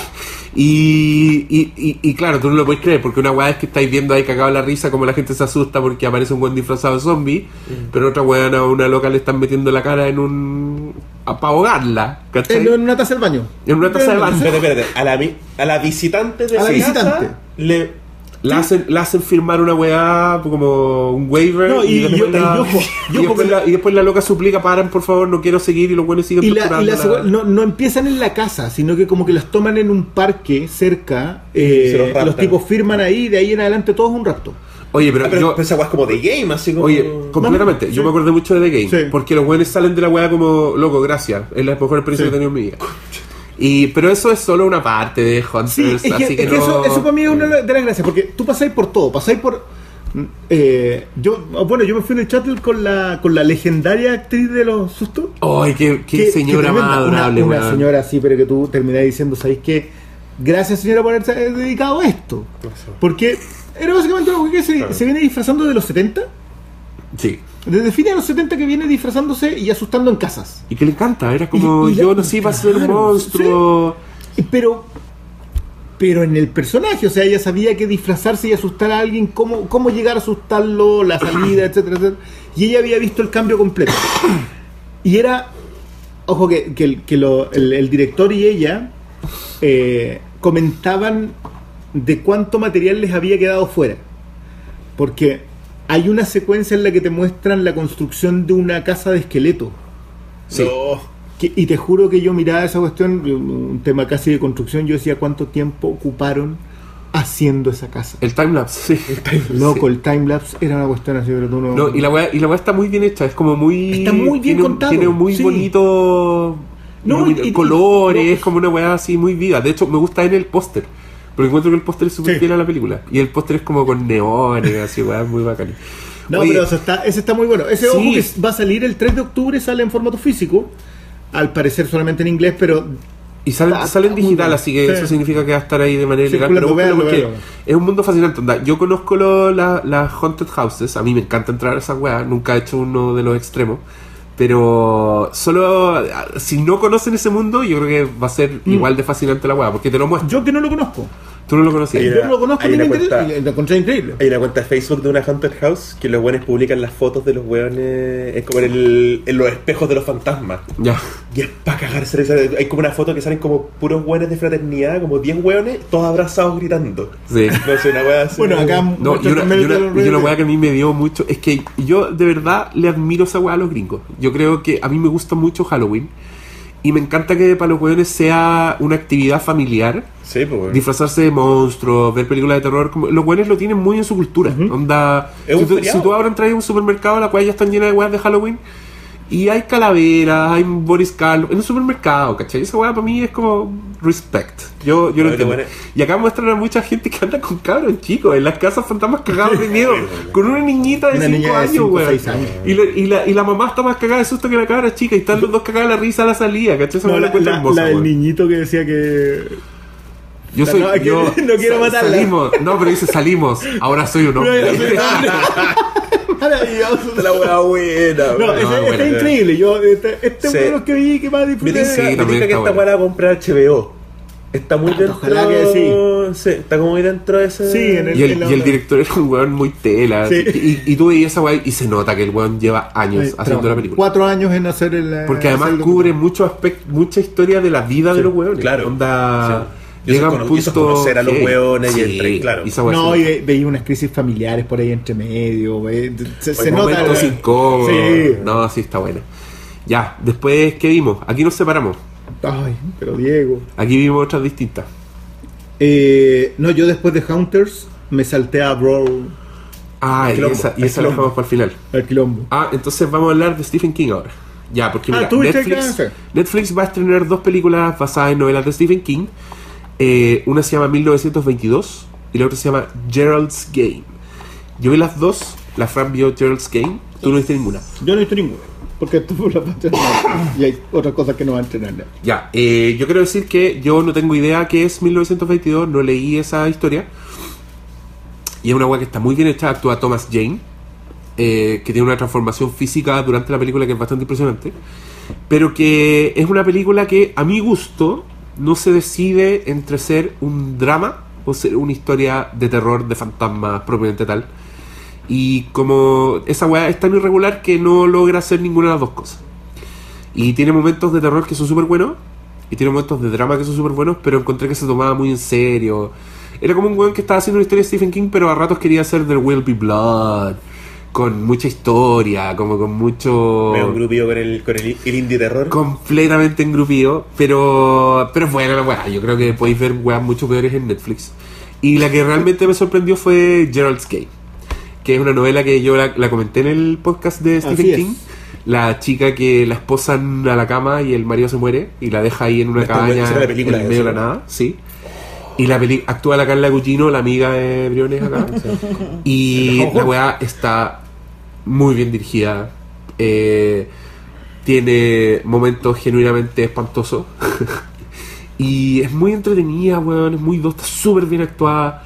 Encontré que lograron weas de la novela que yo me acuerdo de haberle leído, les quedaron perfectos. Y lo que más me sorprendió es que conserva el intertexto con Dolores Claiborne, que es otra novela de Stephen King, que a mí se me olvidó nombrar en ese podcast porque creo que es una de las buenas películas que se ha hecho con material de Stephen King. El universo cohesionado. El universo cohesionado, el, el Kingverso. Kingverso. Porque en Dolores Claiborne toda la historia gira alrededor de un eclipse Sí. y en esta película nombran ese mismo eclipse. ¿Cachai? Y en un minuto la loca habla del personaje de Dolores Claiborne. Y yo estaba así, ya, pero ¿qué es esto? Gracias Netflix por existir. Eh, ¿Quién la me- a mí- dirige? a mí la dirige Mike Flanagan, que es el weón que hizo Oculus y Hush. Esa weá Ah, sí, que sí. también está en Netflix. Es un buen bueno.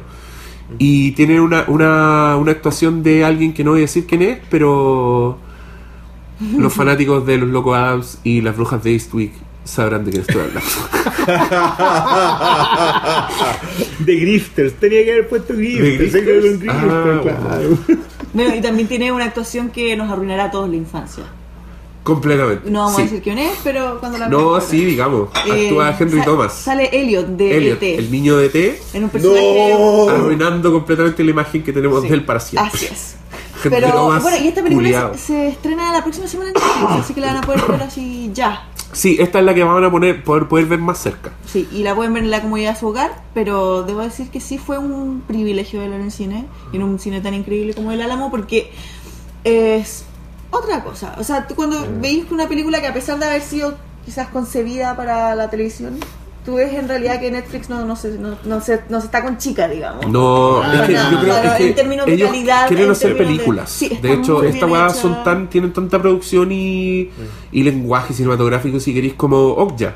Sí, pues, Claro. Que de hecho son películas hechas en formato 235, el formato más rectangular, que es para cine, en vez del formato 185, que es lo que veríais tú en una tele donde todos vemos Netflix. Claro. ¿cachai? O sea, consíguese al amigo con más plata, que tiene el 4K más grande. Y vaya a ver. el- Claro. Sí, porque no es una película que tenga grandes efectos especiales, que sea como súper tecnológica para nada, pero sí está muy bien dirigida, es muy bonita, es súper limpia, la verdad. Eh, y, y la, y la fortaleza que tiene la película más que nada yo creo que es Carla Gugino.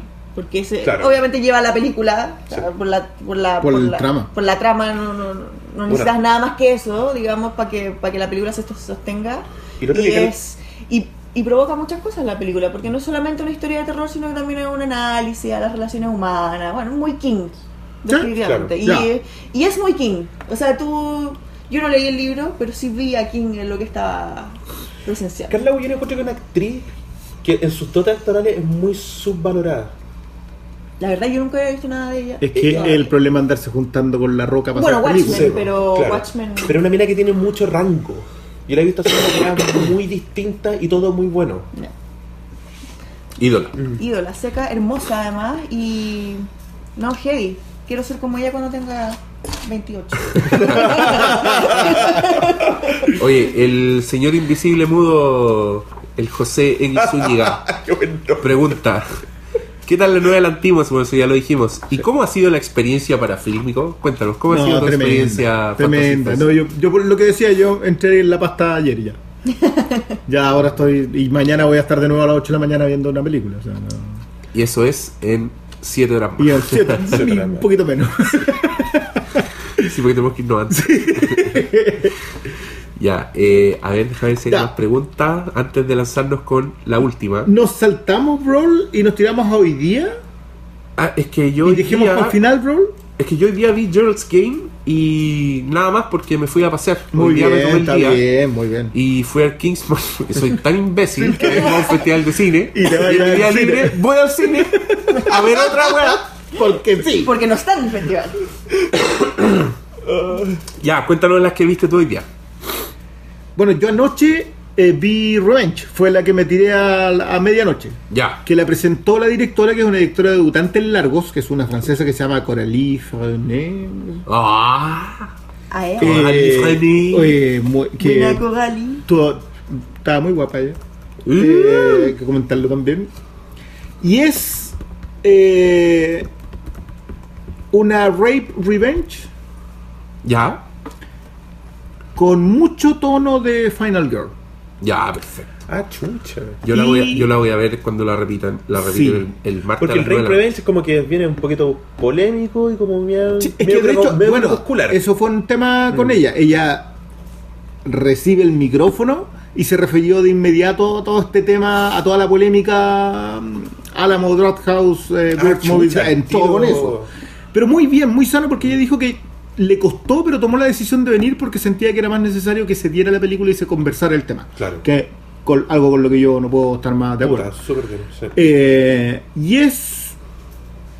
Es la historia de una chica que queda en una especie de coto de casa en Marruecos. Eh, atrapada con tres hombres que.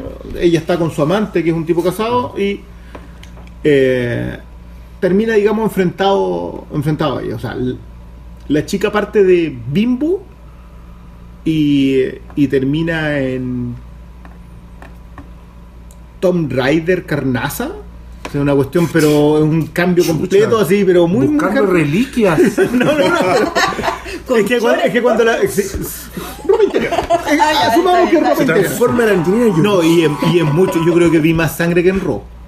Chucha. Oh, O sea, ya. es una cuestión, pero, pero. es como, pero es como de la onda como Aus- como es I'll Spit in Your Grave. así, Eh, sí. Ya. Que, que, bueno, yo se lo comentaba, Diego, yo el Rape Revenge lo descubrí hace poco como género. Sí. Y me parece que le falta una le falta una aproximación más seria al- Claro. y está anda por ahí pero yo creo que la, la directora se fue de partida no tiene subtexto esto, esto es una película en que lo que quiere decir ella te lo dice de frente eh, coloca la misoginia como tema central Claro. Eh, de repente un poco muy en la nariz eso, como que te, Mm. te restriega un poco el tema y, y La- puede- ¿A la- qué la- referí con que tiene que ser más serio el Rape Revenge? Eh, Como tomarse como un tema más eh, profundo. Es que no como siento, un siento tema como social. que no siento que como menos ser de dirección de género Sí. Eh, Es no que sea por- menos de género. claro Que sea menos Ya, yo nunca, nunca voy a estar de acuerdo. Es que, el- es que no el- ¿tú, tú crees que tiene que mantenerse ahí está donde está hermano no puede ser un buen drama creo, creo que puede ser un buen drama, pero eso no es un Rape Revenge. O sea, para eso está The Accused. Jodie Foster, Kelly McGillis. Ya.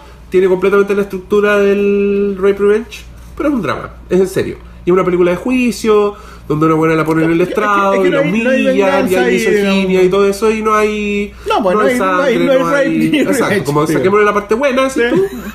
Seguimos la parte de género. No, no, no. Yo creo que aún manteniéndolo en el género todavía se puede hacer una. No sé, pues para mí Death Sentence, la de James Wan, Ya. es una Dead Witch como cualquier otra Dead Witch. Sí, po. Eh, pero está muy mucho mejor hecha. Ah, independiente de que nadie la conozca, que probablemente sea el gran fracaso comercial que tiene James Wan, yo siento que esa es, es como su película más seria. Nunca me voy a olvidar que la Winnie Plant le dio calificación mínima a esa película. A Dead Sentence. cuando la criticó en el weekend. Y yo, que la había pasado bien viendo y la encontré buena, dije, ¿por qué? ¿Qué, qué te dijo la película? Que te enojaste tanto. Porque no la encuentro mala, weón. Dead Sentence. Mm, nada. Yo creo que tiene los mejores. yo, ah, tiene un plano secuencia que yo que Es todavía me estoy dando, me estoy dando sí. cabezazo contra la pared para entenderlo, porque pasa por un estacionamiento. Sí, quiz- quizás si le hubiera ido bien esa película, el weón hubiera hecho otras películas después. Sí, so- porque se fue Se completamente devolvió al terror. sí, se ¿no? devolvió al terror, pero Y terminó en Rápido y Furioso. Igual, se dio la vuelta grande. Era vuelta completa. sí. ¿Ese es el loco de Anabel? Ah, Del no, conjuro, del del conjuro. conjuro, sí. Pero es como el padre del conjuro Claro. verso. Del conjuro. Del universo cohesionado de los Warren. cortando, está cortando El universo cohesionado de los Warren. Pero no, pero igual está muy bien Revenge. Ojo que a, Revenge se había presentado en el TIFF y onda calificación 9,1. Ah, le fue la vi- raja, la viene, viene súper. Ya. Sí, yo creo que cuando, cuando veis, lo, el, cómo ocupa la, la mina los colores. eh, la, la foto y la música funcionan a todo trapo. En serio, si, si no está mal. Sentí que era un poco muy encima nomás. No, Claro. no era. No es, que no tiene nada de malo, supongo. Todavía no estamos mucho como al subtexto en ese tema. No.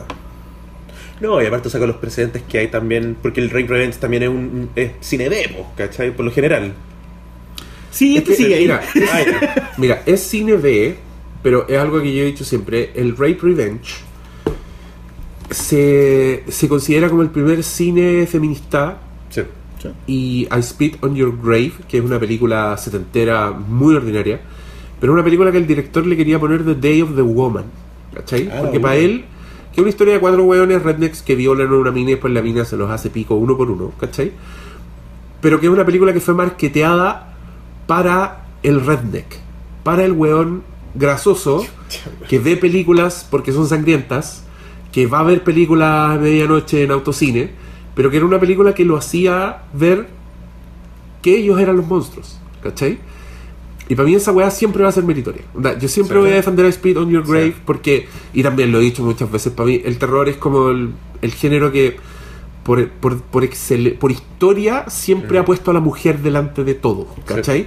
Que es una película donde las minas, son las final girls, son las que llegan al final, son las que y las que vencen al asesino porque son más inteligentes, ¿cachai? Porque son mejores que, lo, que, Sí. que los asesinos, que los hombres.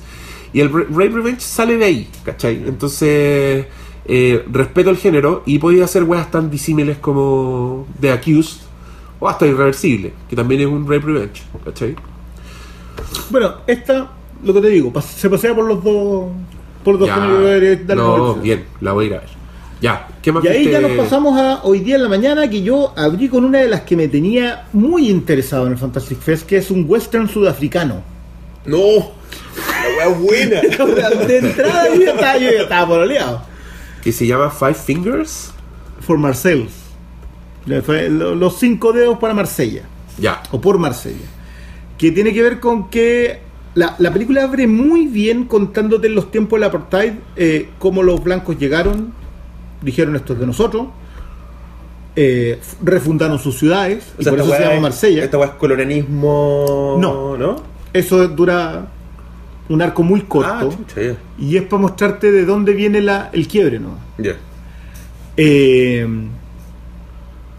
y es la historia de cinco amigos y una y una chica que era una de las que era la historia de seis amigos como cuando crecen no queda ningún sueño Eh, a mí me gusta mucho en el western más nuevo yo diría las últimas dos o tres décadas en que no hay nadie bueno O sea, si tú miráis Proposition o miráis Unforgiven no hay nadie bueno todo, todos son en algún momento personajes muy amorales O Logan. o, o Logan, sin, sin- sin ir tan lejos. Eh, y, y acá eso está, pero la gran gracia con esos westerns más nuevos es que están contados con recursos menos clásicos. Claro. Y acá de repente yo sentía que era que trataban de hacer, no sé, po, eh, planos a los leones morricone con sonido eh, de tambores africanos Qué que, que funcionaba muy bien. Pero había secuencias en que trataban de hacer un Dimitri Tionkin, eh, Anthony Mann, Claro. James Stewart, y no te funcionaba. Yo citaba como ejemplo de que no se puede ser Michael Winner hoy día. Michael Winner es el director de Dead Witch, entre otras cosas, pero, pero él hizo unos, unos westerns que son muy buenos, entre ellos Loman, que es más o menos esta misma, digamos, la la misma historia. El tipo que vuelve al pueblo muy podrido y que quiere hacer una última cosa bien. Claro. Sí, igual sigue siendo una muy buena película. Yo, yo, yo de verdad creo que acá las que no es porque ya estamos pecando de, de lleno, así Claro. así que hemos comido tan bien que no, que no me voy a comer esta hamburguesa, esta muy rica, ¿no? no, no. Eh, pero me se- sentí endeudado. Quizás porque igual esperaba harto de un western sudafricano. O sea, el Claro. último, los últimos western que había visto de otros países habían sido Proposition, que es australiana, que es una maravilla. Eh, y una cosa que se llama The Salvation, que es de un, de un par de daneses que la protagoniza el Matt Mikkelsen con, el, eh, con la Eva Green. La cachao no la he visto todavía. Que, que esa está Sí. en Estados Unidos, pero es danesa. Eh, pero no, yo con Hell or High Water, que No. la, la- la vara está muy arriba, entonces esta otra como que me anduvo pegando un poquito menos. Y con ese final, no, güey. Con ese. Bueno, esa vi yo en prensa hoy en la mañana. ¿Ustedes cuál Ya. vieron? Eh, Gerald's Game. Ya hablamos de eso. Ah, ya, Sí, perfecto. dale nomás. A no ser que quieras que hablemos de Kingsman. No, ahora, yo después de eso me fui a ver La Espada del Inmortal. Ah, que era otro de mis platos fuertes, Ya. a pesar de que Takashi Miike no es un santo de mi devoción, yo lo he dicho más de alguna ocasión, yo lo encuentro muy chillón el tipo. Eh, pero no, acá se tiró a adaptar un cómic que no puede ser, un manga, que no puede ser más clásico y fundamental. Y es una película de 2 horas 20 de samuráis. Y yo, yo decía que tiene mucho código con... La espada inmortal es un tipo al que maldicen eh, con el hecho de que no puede morir. Eh, y él queda muy torturado porque hay un drama familiar de por medio. eh, estamos hablando de un, de un Ronin, es un samurái sin señor, y que se echa todo lo que se le cruza cuando está vivo. digamos. Antes de ser inmortal ya hacía eso. Eh, hacía rato que no veía tanto desmembramiento en una película. ¿eh? Y, y había visto Logan recién en la, a principios de año, Claro. que había harto garra y... Pero acá... No es el baño de sangre que pensé que sería. Mickey opta por el por, el- por la idea del drama familiar y, y- y increíblemente los personajes colorinches del, de la historia no le quedan tan colorinches. Sí lo notáis porque anda un tipo como con un peinado de erizo Claro. y una y una mina que parece de Kino Fighters. Porque esa Como- weá es como del código del manga al eh, final. pues, exacto. Y, y eso le, y le funciona. Eh, no te agotan las peleas, las coreografías son una joya. Así, tipo, tipo héroe, así. No, no, no, no. ¿No? No, no, no, aterrizada. ah, hay un personaje por ahí que salta muy alto y, y como que. Pero en general está todo muy aterrizado al suelo a pesar del, del evento sobrenatural. Eh, pero 200 samuráis tirados mientras los otros van echándose gente. o sea, no es- La última secuencia de durar 30 minutos, 25 minutos y es una última secuencia de batalla. Eh, pero ojalá haya una de estas por año. Para mí ese, eh, ojalá ese fuera el sentido. Igual siento que la cierra muy bien Mike. Como que sabe lo que quiere contar desde el, desde el minuto uno Claro. y, y a pesar de hacerla completamente cronológica, llega al, llega exactamente a donde quería ir. Eh, no profundiza mucho los personajes, pero tampoco es un problema. Yo creo que hasta me la repetiría. ¿Cuánto, cuánto vito? No, no, no sé si la calificaría, pero creo que hasta la vería de nuevo. Oh, ah, un detalle, esta está, es Warner Japón Magnet. Entonces Ah, igual hay lucas en, eh, Sí, metidas acá. O sea, Mickey jamás ha sido un hombre de muy de, de que de recibir presupuestos. Hablando de. ¿Cómo se llama esta película? Que es una película china que no se ha estrenado en ninguno. O sea, Y que es como la tercera del más mundo. no que sé. recaudó como 800 millones de dólares en el mundo. No Como. Wolf. Y, no, y es Wolf Warrior 2. Claro. Es como. Bueno, yo después de eso me fui al ACFA Secret Screening. Oh. que era uno de los eh, estrenos secretos anunciados. Yo eh, lo pedí, no me lo dieron, entonces dije en Salachuchi y me fui al Kingsman. Pero que la descripción decía que iba a ser uno de los estrenos más comentados, porque era una película que se había rescatado y que nunca nadie había visto, y que resultó ser una película porno dirigida por Ed Wood.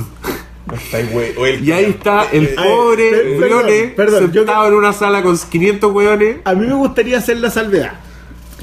Primero, el sexploitation no es porno. El sexploitation es porno setentero sin sexo. Que es peor todavía porque es básicamente una mala trama dirigida por Ed Wood. Y mal. No olvides eso, pues, no tenía- Creo que hay un loquito que como que le trataba de poner talento, así como que era el papá de la chica que andaba. pero era horrible, ¿sabes qué? Yo no entiendo mucho este, este culto. Es que, ver, quiero dejar una cosa en clara. Esta película era la segunda vez que se exhibía en cines. La primera había sido en un tople en Los Ángeles. Que pasa Ese era el, ese era el, an- el acá- antecedente. Acá es donde venimos como al anali- al análisis sociológico de esta ciudad. y si hay alguna weá que siempre me enchucha, es que hay un culto por las películas de mierda vintage. Y hay festivales de cine de esas weas, hay ciclos de muestras de esas weas, y te juro que no entiendo dónde viene la pasión por esa cuestión. Bueno, yo acá escuchaba al tipo que era... que era nomás. Oh. Sí, pues. Bueno, de hecho hay una no, película. no ¿cómo te se- cae respeto. El tipo, el tipo Sí, le defendía, no. eran los dos, los dos de la ACFA, del, del, que, que- que lo comenté, pero ACFA no tiene nada que ver con la Sí, marca, sí, sí. Sí. tiene que ver con eh, El archivo La- de películas de, de género. género. llega esta cuestión, el tipo la defiende y él está en contra de la definición que todos hacemos de que Ed Wood es el, el malo más chistoso, el, el- Claro. el- el mejor peor, digamos. Claro. No, él dice que, el- que Ed Wood era un tipo sumamente valiente, eh, que hacía películas surrealistas, pero que tenía profundidad y que eso era muy valioso. Un incomprendido. Claro. No, como que él siente que en realidad sí lo comprendemos, pero no lo valoramos. Como que sabemos lo que nos está O sea, que diciendo, pero no le damos. imbéciles. No, ni siquiera eso. si yo, yo lo miraba y decía, a ver, de partida, la película no tiene ningún tipo de. Yo, con todo lo que puedo, uno puede basurear directores, hoy día, hasta Michael Bay sabe dónde poner la cámara. Sabe cómo girarla, sabe cuándo sostenerla, sabe hacer un contrapicado, sabe editar. Y hizo unas porquerías de ediciones, pero tú decís, ya este tipo sabe dónde, dónde va la secuencia. O sea, fue, al- fue No, colegio, digamos. cla- claro. Ed Wood no tiene nada de eso, nada. Y, y aparece haciendo uno de sus personajes eh, travestidos que ya está bien, si yo no tengo ningún problema con que el tipo quiera hacer ese personaje. Pero, viejo, no tenía talento. Nunca lo tuviste. Entonces, que haya un culto y una defensa. Yo no tengo ningún problema con el culto a la basura porque yo no lo comparto, Sí, entonces yo me voy. Sí. Pero la defensa, como que me, me super- No me quedé al pregunta y respuesta. Es que al final es como un, un premio al esfuerzo. No, ni siquiera. No, no, no, si de verdad que el tipo defendía fenómeno- que era. sí, es un fenómeno muy raro. Me acuerdo que una vez fui a una. mm, Acá al Álamo, de hecho.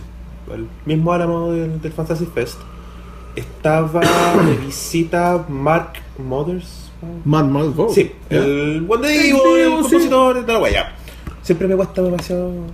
Y la weá es que el weón estaba visita, entonces el estaba tocando y aparte mostrando unos cortos que él había musicaliza- mu- musicalizado que eran como de archivos de VHS reciclados, como found footage muy cutre, ¿cachai? Y que la música era alucinante y todo eso. Entonces, puta, ya, vimos la weá, vimos el weón, ¿cachai? Donde habló de la, de la pieza, puta, vimos la obra, ¿cachai? Y todo eso, y es como, ya, y ahora de sorpresa tenemos una película de no sé quién, que es una puta sexploitation de no sé qué weá de un parque de diversiones en California. Y yo miré la weá, y eran, eran, claro, era como esa sensación de dos horas perdidas de mi vida y no, había- no sentía el valor de la weá. Y los weones la presentaron como un rescate patrimonial Sí. arqueológico fílmico, ¿cachai? Y claro, y la weá no tenía ni un valor, ni siquiera la weá estaba bien filmada, ni bien actuada, ni, ni siquiera el sonido, era como... No, acá, acá era un Claro. remasterizado en 2K, lo que quiere decir que hubo gente. Acá hubo mucho trabajo para rescatar esta plata, hubo plata, claro. Yo, ojo que la mitad de la sala se fue. Obvio. La mitad de la sala se fue antes de que, antes de, yo diría que. A los 10 minutos ya se habían ido 15 personas, a los 40 minutos se había ido 50 personas. Que y la mitad de la sala se fue. Hay que recordar que es un secret screening, que es- quiere decir que hay mucha Todos entramos, claro, no, y todos entramos en el se misterio. llena, se llena la sala, se- la gente se pelea por entrar Claro. y, Y, es, y siempre y por lo general es como un estreno de una película antigua la de Aqua, claro. claro que nunca se ha mostrado o que se ha mostrado muy pocas veces como lo que, me imagino que pasó lo mismo con Rourke ¿no? La película de los leones tú sabes esa historia ¿no? Ah, que Alamo Drafthouse tiene los derechos de distribución de una película que actúa Melanie Griffith Ah, pero cuando con sus leones. Sí, sus con los leones, mascotas. los leones mascotas de verdad que se comieron al todo, o sea, todo el mundo involucrado en la película tuvo un accidente con los leones y Sí. Al director le dio como cuatro, cuatro claro. leones de, de, de, de mascota y hay unas fotos maravillosas. Sí, la Melanie Griffith como de dos años con Sí, una- po, un y león me- en la cama, así como. Sí, pues ya Melanie Griffith la mordió un león y tuvo que re- reconstruirse la cara entera, no sé. Bueno el cirujano, güey. Claro, sí. Sí, ah, ah. Pero, pero claro, o sea, porque tú como vienes de ese gusto por ese tipo de cosas, ¿cachai? Como... Pero al final es como anecdótico, bueno, no sé. Sí, pues. No, no, o sea, para mí va a ser una anécdota, espero, porque en realidad después vi dos. Vi dos muy buenas Tú películas. te sacaste el sabor amargo. Me saqué el- de hecho, el sabor amargo me lo saqué al tiro porque eh, después de eso vi eh, Bajo el Árbol. Ay, ¿qué pasó? Eh, Bajo el Árbol, yo no sé si vieron. ¿Irlandesa? Es la postulante islandesa al Oscar. De hecho, como que al tipo se lo comunicaron ahí. ¿En serio? Como lo felicitaron, ¿sabes qué? Felicitaciones Ay, porque Islandia no. va a postular tu película. Momento Cecilia Boloco. Y maravilloso porque le dicen eso, felicitaciones porque te postula y feliz cumpleaños. Buena Puta, justo ahora estaba leyendo que esa película le gustó a todo el mundo. Está, estaba increíble. O sea, Y no, yo- y ¿Y no no la repiten mañana, Mañana. pero a mí me dieron otra Ah, película. Eh, Me dieron The Cured. ah, trata de hacer el Y no hay función de prensa, voy a hacer el swap. Eh, Bajo el árbol es una disputa de vecinos eh, que convive con eh, un momento familiar. Eh, o sea, el- el- el- un tipo que le pasó algo, no se lo puedo contar porque le pasa algo a él con su familia y se va a quedar a la casa de los papás y los papás tienen una disputa con los vecinos por un árbol. Que el árbol le echa mucha sombra al vecino. Eh, explica después el director que los árboles no son tan comunes en Islandia, entonces cuando alguien tiene un árbol de verdad que lo deja crecer y, y siempre le hace Es que sombra a los. Me imagino, como un árbol en Punta Arenas. Oye. Eh, y escala ¡Ay, qué buena! ¿cómo se llama? Under bajo the el, Tree. ah, ba- bajo el árbol Bajo el árbol. sí es que, es que el nombre original Sí, es pero y que el sí. loco tiene un Pre- nombre. Prepostulada al Oscar puede que llegue así como el. Yo creo que llega. el No, no, no, yo- biógrafo. yo- yo- ¿Sí? Yo creo que esta película o llega en físico antes de noviembre, porque, la- porque esta ya debe estar circulando en España, aunque creo que era también como la tercera o cuarta función, si el tipo estaba como muy contento, la había presentado en Venecia. Ah, chucha, ya. Eh, y él, eh, el tipo era impresionantemente gracioso. O sea, cuando, presen- cuando se presentó él primero y después cuando ya... Sí, era muy simpático. Yo me vine con él en el transfer del aeropuerto y el gallo muy simpático. Ah, y, él era los de Islandia, Sí. eso comentaste, ya. Y súper, sú- súper humilde también. O sea, como viniendo así como aquí a cachar qué onda la cuestión. eh. Oja- a ver, este tipo Pero con es... muchas ganas de que la gente viera su película, así como onda. Como todo lo que hay No, no, no, pero, acá, pero ojo, yo creo que como- yo creo que cuando sale de la aplauso ¿Ah, sí? Cerrado, cerrado en el cine, todo el mundo fascinado. ¿Iban competencia o.? Sigue en competencia, no, yo- Puede, puede que gane. sí. Ojalá. Por lo menos de lo que yo he visto, una de las cosas que más me ha gustado y una de las cosas que yo siento que todo el mundo que la estaba viendo le gustó mucho. O sea, yo sentía como que, que es como la idea cuando la gente se ríe así fascinada Sí, de lo que se está riendo, estábamos todos. Porque no es graciosa. En, en ese, en ese Claro, tono no es de- una comedia comedia. Claro, no, es- no está haciendo chistes constantemente. Claro. Pero, pero pasan cuestiones que tú decís, no, no, no. Y escuchaba eso y, y funciona. Y.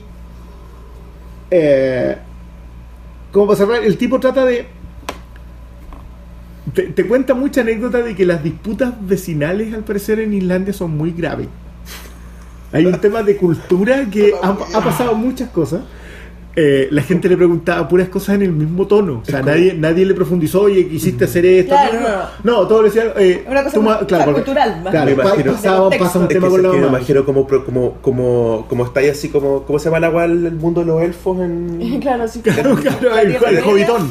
Hobbiton, claro, pero la weá de los elfos como River Run, River, cosa, sí. o sea, Riverdale, así me imagino así como, como elfos, elfos culiados peleando, ¿cachai? Más Como. No, créeme que, créeme que hay más de una cosa con eso. Pero, pero muy gracioso todo. Eh, nada, se llevó una botellita de tinto. De hecho, por ahí les mandé a usted el, el saludo que está muy mal grabado porque estaba con la luz como el. Ah, sí, era de él. Era de él, él era- Buena o sea, onda. No, el Era tipo el muy, muy. director de Under the Tree. Es el mandó director un saludo al Flinka. Sí, no, no, mandó un saludo a Chilito así.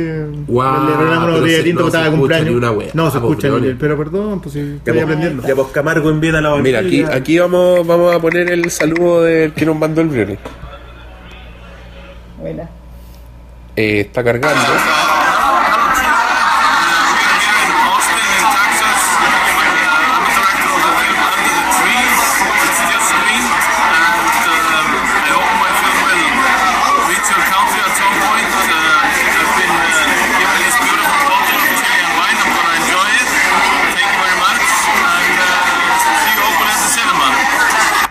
Grande Briones, le dio la botella de vino, la mostró, mandó un saludo a Chile.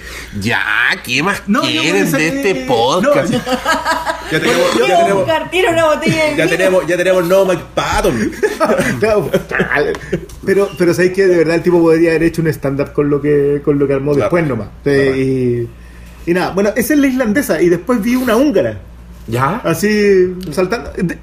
Ah, bueno, lo último sobre el director de, de Bajo el Árbol. Él es el guionista de una cosa que se llamaba De cualquier manera en eh, Islandia.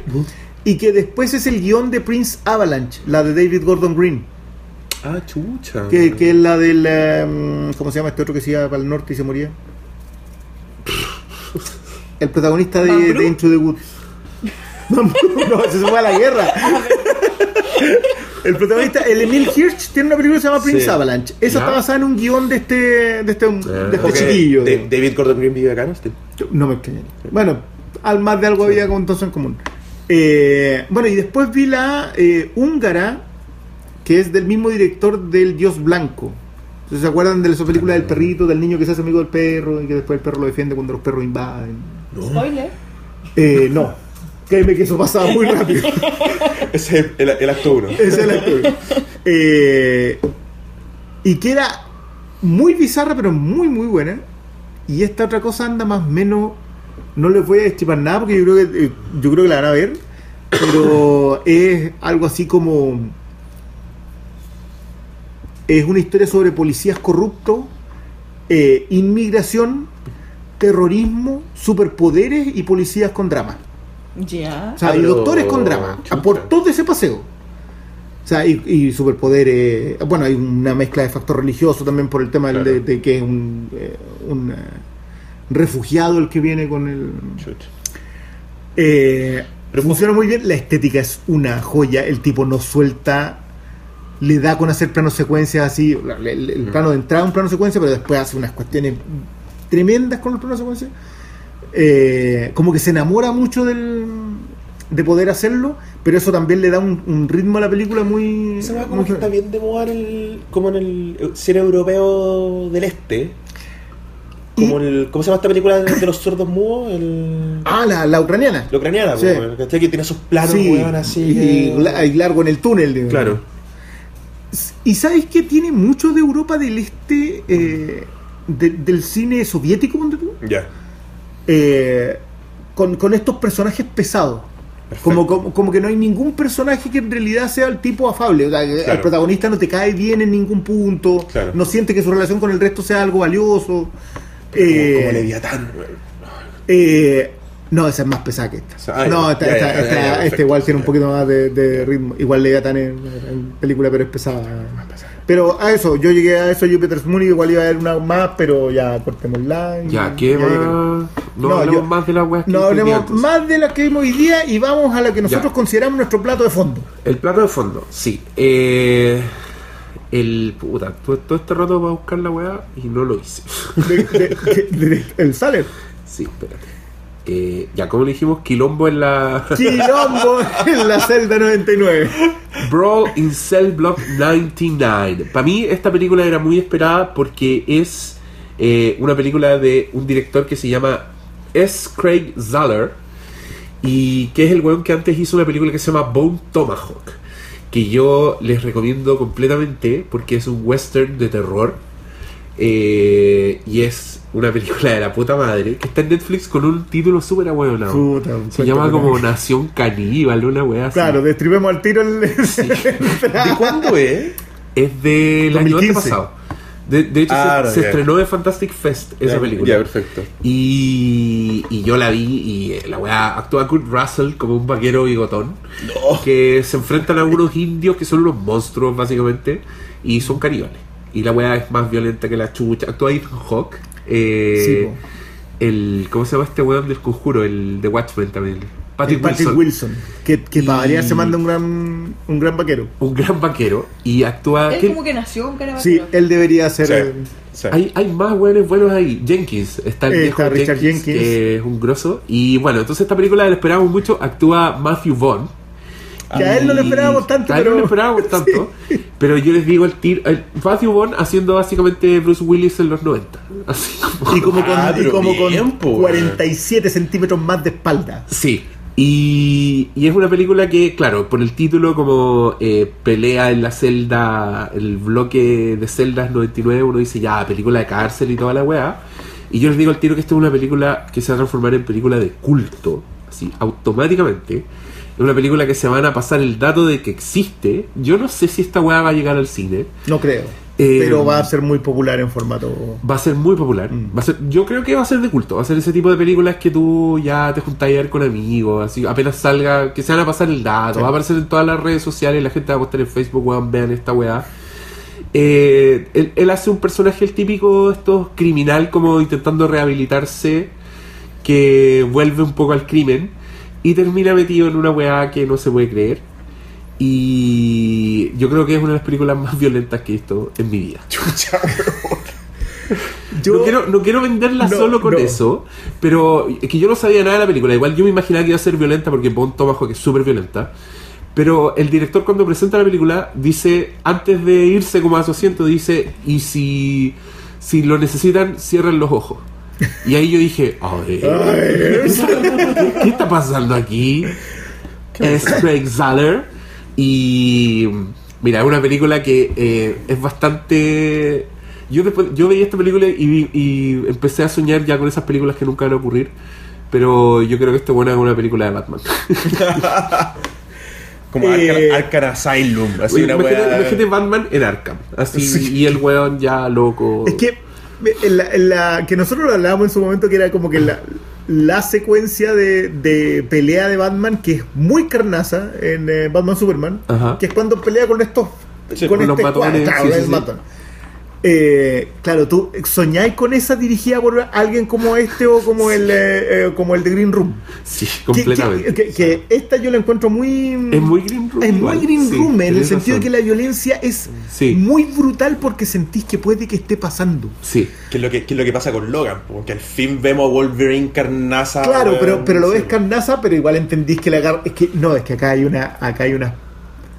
No, no lo digas. No, no, no voy a mencionar ninguna, pero hay cuestiones que tú decís, sí, pues. Si Eso- alguien te pega es. así de fuerte, Eso, eso, te te pasaría. pasa.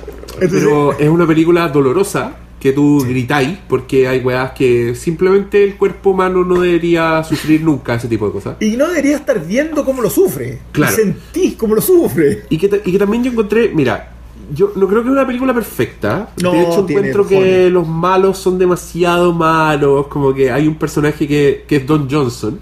No. Sí. que Don Johnson es como. Puta, es un weón que. El alcaide de Shawshank Redemption es como un niñito de pecho al es lado de este weón. Este es con esteroido. Y, y el weón se parece mucho a Christoph Waltz. Como que ha envejecido y se, se ha encogido. y como que los tres están muy parecidos. El Christoph Waltz, el Mickey Rourke y el, o sea, cualquiera le ponía un sombrero a y lo tiráis con barba Listo. y es igual. y un puchito. el humo saliendo a través de la barba. No, y. Pero con toda esa weá, eh, weón, es una película, sobre todo para ver con audiencia. Sí, es ¿sabes qué? brígida. yo tengo la, mi- te- le tengo la misma crítica que a Von Tomahawk. También encuentro que las pifias que tiene eh, son de caricatura, Sí, pero son pero necesita esa caricatura va a ser pa- exitosa. eh, no, no, y como para no contarte la historia de fondo, porque, por- claro, por ejemplo, nosotros no entendemos hasta cuando ya le dais una segunda vuelta qué es lo que le había pasado, quién había sido el personaje antes. Claro. Eh, Y después entendí. Y claro, entonces hay varias co- cosas que tú vas armando mientras va pasando la película. Sí, Y eso solamente puede pasar si es que los otros personajes son así. claro. Entonces, Sí, es pifia, pero está al servicio de que el resto sea mejor. Entonces, Correcto. puedo vivir con eso perfectamente. sí, yo también. Y, y, lo, y lo otro también que es una película que tiene un ritmo bien inusual. Que se toma su tiempo. Sí. O sea, de hecho, es una peli Yo leí el título, vi las fotos del weón con ropa de cárcel. Y pasan, ¿cuánto? ¿50 minutos? Tranquilamente. Y todavía no entra Todavía a la no cárcel. Y yo estaba como, ya, ¿puedo entrar a la cárcel? ¿A ¿Dónde está el quilombo? Exacto, ¿dónde, dónde hay quilombo? No, de hecho, el quilombo pasa la hora. A la hora. Es que Pero- antes- no, ojo que antes no es una mala película, si lo que pasa es que eh, lo hablábamos a propósito de los libros. Los libros nunca pueden empezar con una página explosiva, pero igual tú te tomáis tu tiempo Sí, para armar claro. la historia. Y acá la gran gracia de Saler es que más encima te deja Claro. una parte de ese primer capítulo fuera, porque el origen no está. Ah, chucha. Entonces, y que, y que también siento que, le- que lo hacían Mon Tomahawk, pero no. Pero eso es un pacto de lectura igual duro, weón. Pero no hay, pero no, pero no hay problema, porque en ningún momento te, te saca, tú sabes, tú estás viendo a Bond y, y te lo van construyendo Claro. de antes. Tú vas, vas sintiendo otros y los otros personajes. Mark Lucas también hablando de gente venía de Buffy, también ah, y Mark Lucas hace de papá de una mina de veintitantos que tú decís, Sí, sale, pero, hombre". pero un poco ponte tú como ocurre con Death Proof, que tenéis como escena de construcción que va ocurriendo durante mucho rato y después queda la zorra y media. no, ¿O- no, o no, no, no, no, no, No, es una, no. es una progresión Sí. bien natural y sin tanto quiebre. O sea, Sí. cuando ocurre la- hay quiebre, pero de hueso. Y vamos a dejarlo en hueso. Y, lo, y a dejar ahí. O sea, eh, Oye, se, se va disfrutando el viaje al quilombo. Com- completamente, completamente. Y es, y es una película para todos los fanáticos del cine de acción, onda, de los duros del cine, de esos Ya. hueones que. Que, que puta, que te, que te dicen una frase que te mata, Claro. o, que, o que los hueones son Sí. imparables. Onda, weón, Matthew Vaughn. A mí me dan ganas de sacar a este personaje y meterlo en otros universos. Sí. Porque el weón es, es histórico. Yo creo que Matthew Vaughn no volví a mirar a Matthew Vaughn de la misma manera después de ver esta película. Es que es que es un, es un quiebre. Perdón. Vince Vaughn. Vaughn. Matthew Vaughn es el director el de. Kingsman, una película que no vamos a hablar en este podcast. Vince Vaughn, el actor de el remake de Psicosis. de ¿qué más? De la célula, los- con Vincent De la D'Onofrio. célula con Vincent Los, D'Onofrio. los rompebodas. Los rompebodas. Claro, de, de Break Up Y con la esa weá, Jennifer ¿cómo se llama? Sparkle, Mr. Sparkle, el, ese del weón que es donante espermio y descubre que tiene como 50 ¿Verdad, hijos. weón? Bueno, esa película la vi con la veo. Era, era muy entretenida. Y de la. No, pero esto, esto Bueno, también de True Detective de la 2, segunda de la True vilipendiada Detective. True Detective 2. La vilipendiada. La. No, pero esta película el weón sale maceteado, pelado, con un, un tatuaje de una cruz en la, en la nuca. Es un tipo al que le tenéis miedo del minuto. Menos del minuto, a los 30 segundos Sí. tú ya se, se baja un auto Pero, tú le pero después, después te das cuenta que no le tenía el suficiente miedo. No, sí. Esa es la que, que estaba, que estaba apaciguado. Sí. Yo me imagino la llamada, yo me imagino la llamada de la gente de este weón llamando a Vince Vaughn para ofrecerle el papel y Vince Vaughn así como de- Bueno, de- eh, así como Nos- de nuevo, eh, una de, la- de las grandes gracias que ha sido este, este festival es poder ver de repente gente de los castings o los directores Sí, haciendo los comentarios. Eh, porque son unas preguntas y respuestas que durarán ¿cuánto? ¿Cinco minutos con suerte? Sí, Cinco, son- siete minutos, son súper cortitas. Eh, pero acá hablaban un poco de cómo surge esa relación. Y como la película se filmó en muy poco tiempo, porque son esta es una producción muy chica, se quedaban todos en el mismo hotel. Entonces, como estaban todos en el mismo hotel, se fueron haciendo como hacían parrilladas y fue- Claro. fueron armándose. Y claro, lo hablan porque hay un tipo que es más grande que Vince Bong en la película. el es súper alto. Sí, no, este- no, Sí, no, tipo y en la- ve y en la película se y ve la- Y la grande. película se ve gigante. Entonces, este otro tipo que se veía más grande, lo llevan también acá y, lo, y echan la talla. Es Sí. decir, claro, se- y se nota que la pasaron Sí. bien filmando una cuestión que era peligrosa. Hablan porque, porque el tema del presupuesto eh, hace que una secuencia que, que es peligrosa sea mucho más peligrosa. Y la, y la weá está bien escrita y todo. Yo quiero decir que hay un momento en que un mafioso le hace una amenaza a otro personaje y yo encontré que era una amenaza genuinamente escalofriante. Sí. Fue un momento en que yo dije, no, pero ¿cómo van a hacer esa weá? Y ya habías favor?". visto ciertas brutalidades. Y ya había visto algunas brutalidades. Pero ese momento la acabó. Actúa la hermana de Dexter también. Ah, ahí el- oye, está la flaca. del- ¿Y cuándo lo ha estado flaca? La del exorcismo de El Emily- exorcismo de Emily Rose, ella misma. Jennifer Carpenter se llama para no abusar de su aspecto físico, pobrecita. ¿Será, será, algo, será algo del, ¿De John? No, no creo. Yo creo que hay más de un Carpenter. Y de los que cantan, ¿no? De eso sí. Ojo, ojo de Karen Carpenter sí. Y son iguales. Ojo ¿Tú, que la- tú has escuchado alguna vez a, a John Carpenter hablar sobre los Carpenters? Pero sí, el borde de la locura pone los Carpenters. Sí. Y Sam Neill dice, no, not the Carpenters. Eso es porque Carpenter detesta a los Carpenters. Los. Entonces, eh, Las- y, y cuando lo escuché decía, claro, pues, es como imagínate que la banda que más odiáis se llamen Los Briones. Espantoso es eso. ¿Con qué ves ya. mañana? Porque yo mañana debo estar a las 8 viendo. Me parece que voy a ir a ver The Blade of the Immortal en la mañana. En 6 horas. No, Yo, yo profesor Marston. 5 horas. más. Ah, no, yo esa quedé para verla en la tarde. Ah, ya. No, a mí no. Vamos a ver, sí, las que nos quedan a ver, vamos a ver la película del creador de Wonder Woman, vamos a ver el Secret Screening, que se rumorea que puede ser The Shape of Water, o Blade Runner, están diciendo. Yo no creo que sea Blade Runner. No, porque Runner se estrena luego. Y la verdad, La- no, así yo como no la próxima semana, ¿o no? Oye, a ver, películas que quieren ver sí o sí en este festival. Bueno, ya hemos visto hartas de las que queremos ver sí o sí. Yo lamentablemente una de las que más quería ver era Three Billboards, Ah. que es la película de Ah, el director sí. de In Bruges, y que es una película que se bajó del festival. Eh, ¿Pudieron ver Brawl in Cell Block 99? ¿Qué tal? ¿Es tan buena como Bone Tomahawk? Sí. Sí. Y, Pero es que y yo le tiraría un pelito más de flores. espera Sí, es que yo creo que es más. Como que sabe más lo que quiere ser Sí. esta película que Bone Tomahawk. Bone Tomahawk igual creo que. Es que un Tomahawk trata de ser un western y no. Y se aburre como a los 10 minutos. Entonces, no es. Pero esta weá sabe desde el principio lo que quiere ser y, y esa weá es muy bacán. Eh, y ya, lo dejamos hasta aquí entonces. Sí, sí, vamos, y hagámonos el. No, usted el miércoles. Del martes Vamos. vamos, a tener que hacer alguna cosita corta. Vamos a ver si hacemos otro cabros. Por mientras, gracias por haber escuchado este podcast y despídense de los presentes, por favor. Muchas gracias por la invitación. Eh, ¿Qué, qué se sintió estar en el podcast? Que siempre has soñado estar. Mira, esos momentos, en esos momentos de trance trabajando por horas escuchando el podcast, que mucha gente se queja que dura tres horas, para mí era la raja porque estaba ocho horas sentado, así que Bueno, esto Fue bacán, duró- así que me sentí como en el link de la casa. duró más de dos horas, weón. Yo pensé que este weón iba a durar una hora con. Puta los huevones. Basta.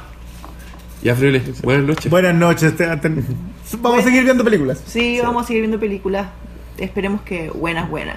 Oye, y, y- y- y si les interesa, hagan, junten las monedas, prográmense, tienen un año, la visa waiver no cuesta nada sacarla, se saca Es por barata. internet, Sí. cuesta, Vengan cuesta en 14 patota. dólares.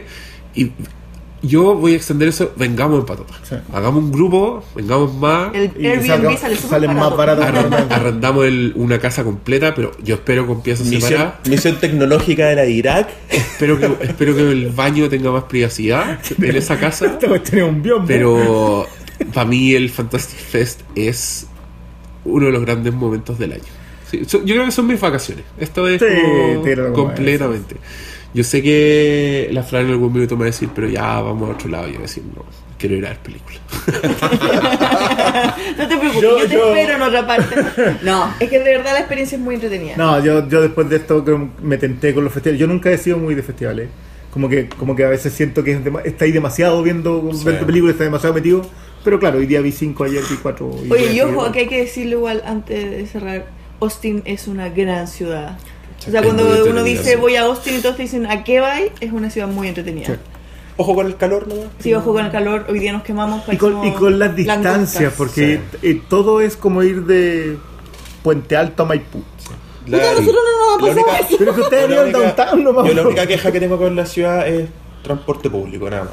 Que es, es cuestionable. Eh, sí, es muy espaciado. Es muy no es que sea malo el transporte público, sino que es muy pasa cada muy cada, Mi mamá le dice el Transantiago. Eh, por los tiempos de demora quizás, pero no por la calidad, porque O sea, tienen aire acondicionado. yo- No, Tienen aire acondicionado Yo me he wifi. ido sentado en una micro con Vacía. con vacía, con aire acondicionado y con wifi, que pedíse por parlante donde me tengo que bajar. Así que dile a tu mamá que ande en Transantiago antes de hacer esas comparaciones. Se lo sí. decimos con cariño. Sí, mucho. Desde, dile que es Oscar Salas le mando saludos. Oye, Yo le quería no- comentarle a Five Fingers on Marcel. Eh, el narrador le apodan el pastor. Oh, ya. Oye, y una, y una cosita, vayan a ver eh, Ingrid Goes West, está, que es la nueva película de la Aubrey Plaza, Cuando se estrene. cuando se estrene, que Sí, es que la... se estrena en Chile. No. Diera- di- no, no va a llegar. No. Bueno, o en la tienda amiga. Ahí sí. En la tienda amiga. Esperemos llegue a la tienda ¿Tú, amiga. tú la recomiendas? Yo la recomiendo, mira, no sé si es la raja, pero son esas películas como que la vi, lo pasé bien, y después empezaron como los temitas en la cabeza, como a... Eso para Ah, mí es. no, eso a- para mí es- ¿Sabes lo que pasa? Que es bueno. un- es una fábula que uno siente que te están como tratando de adoctrinar constantemente, pero al final es súper mala onda. Y eso, puta, yo lo agradezco bastante. Ya. Y las actuaciones son increíbles. así que- Ya, cabros, gracias por escuchar, gracias por las preguntas que nos hicieron y nada. Nah, buenas noches. Adiós.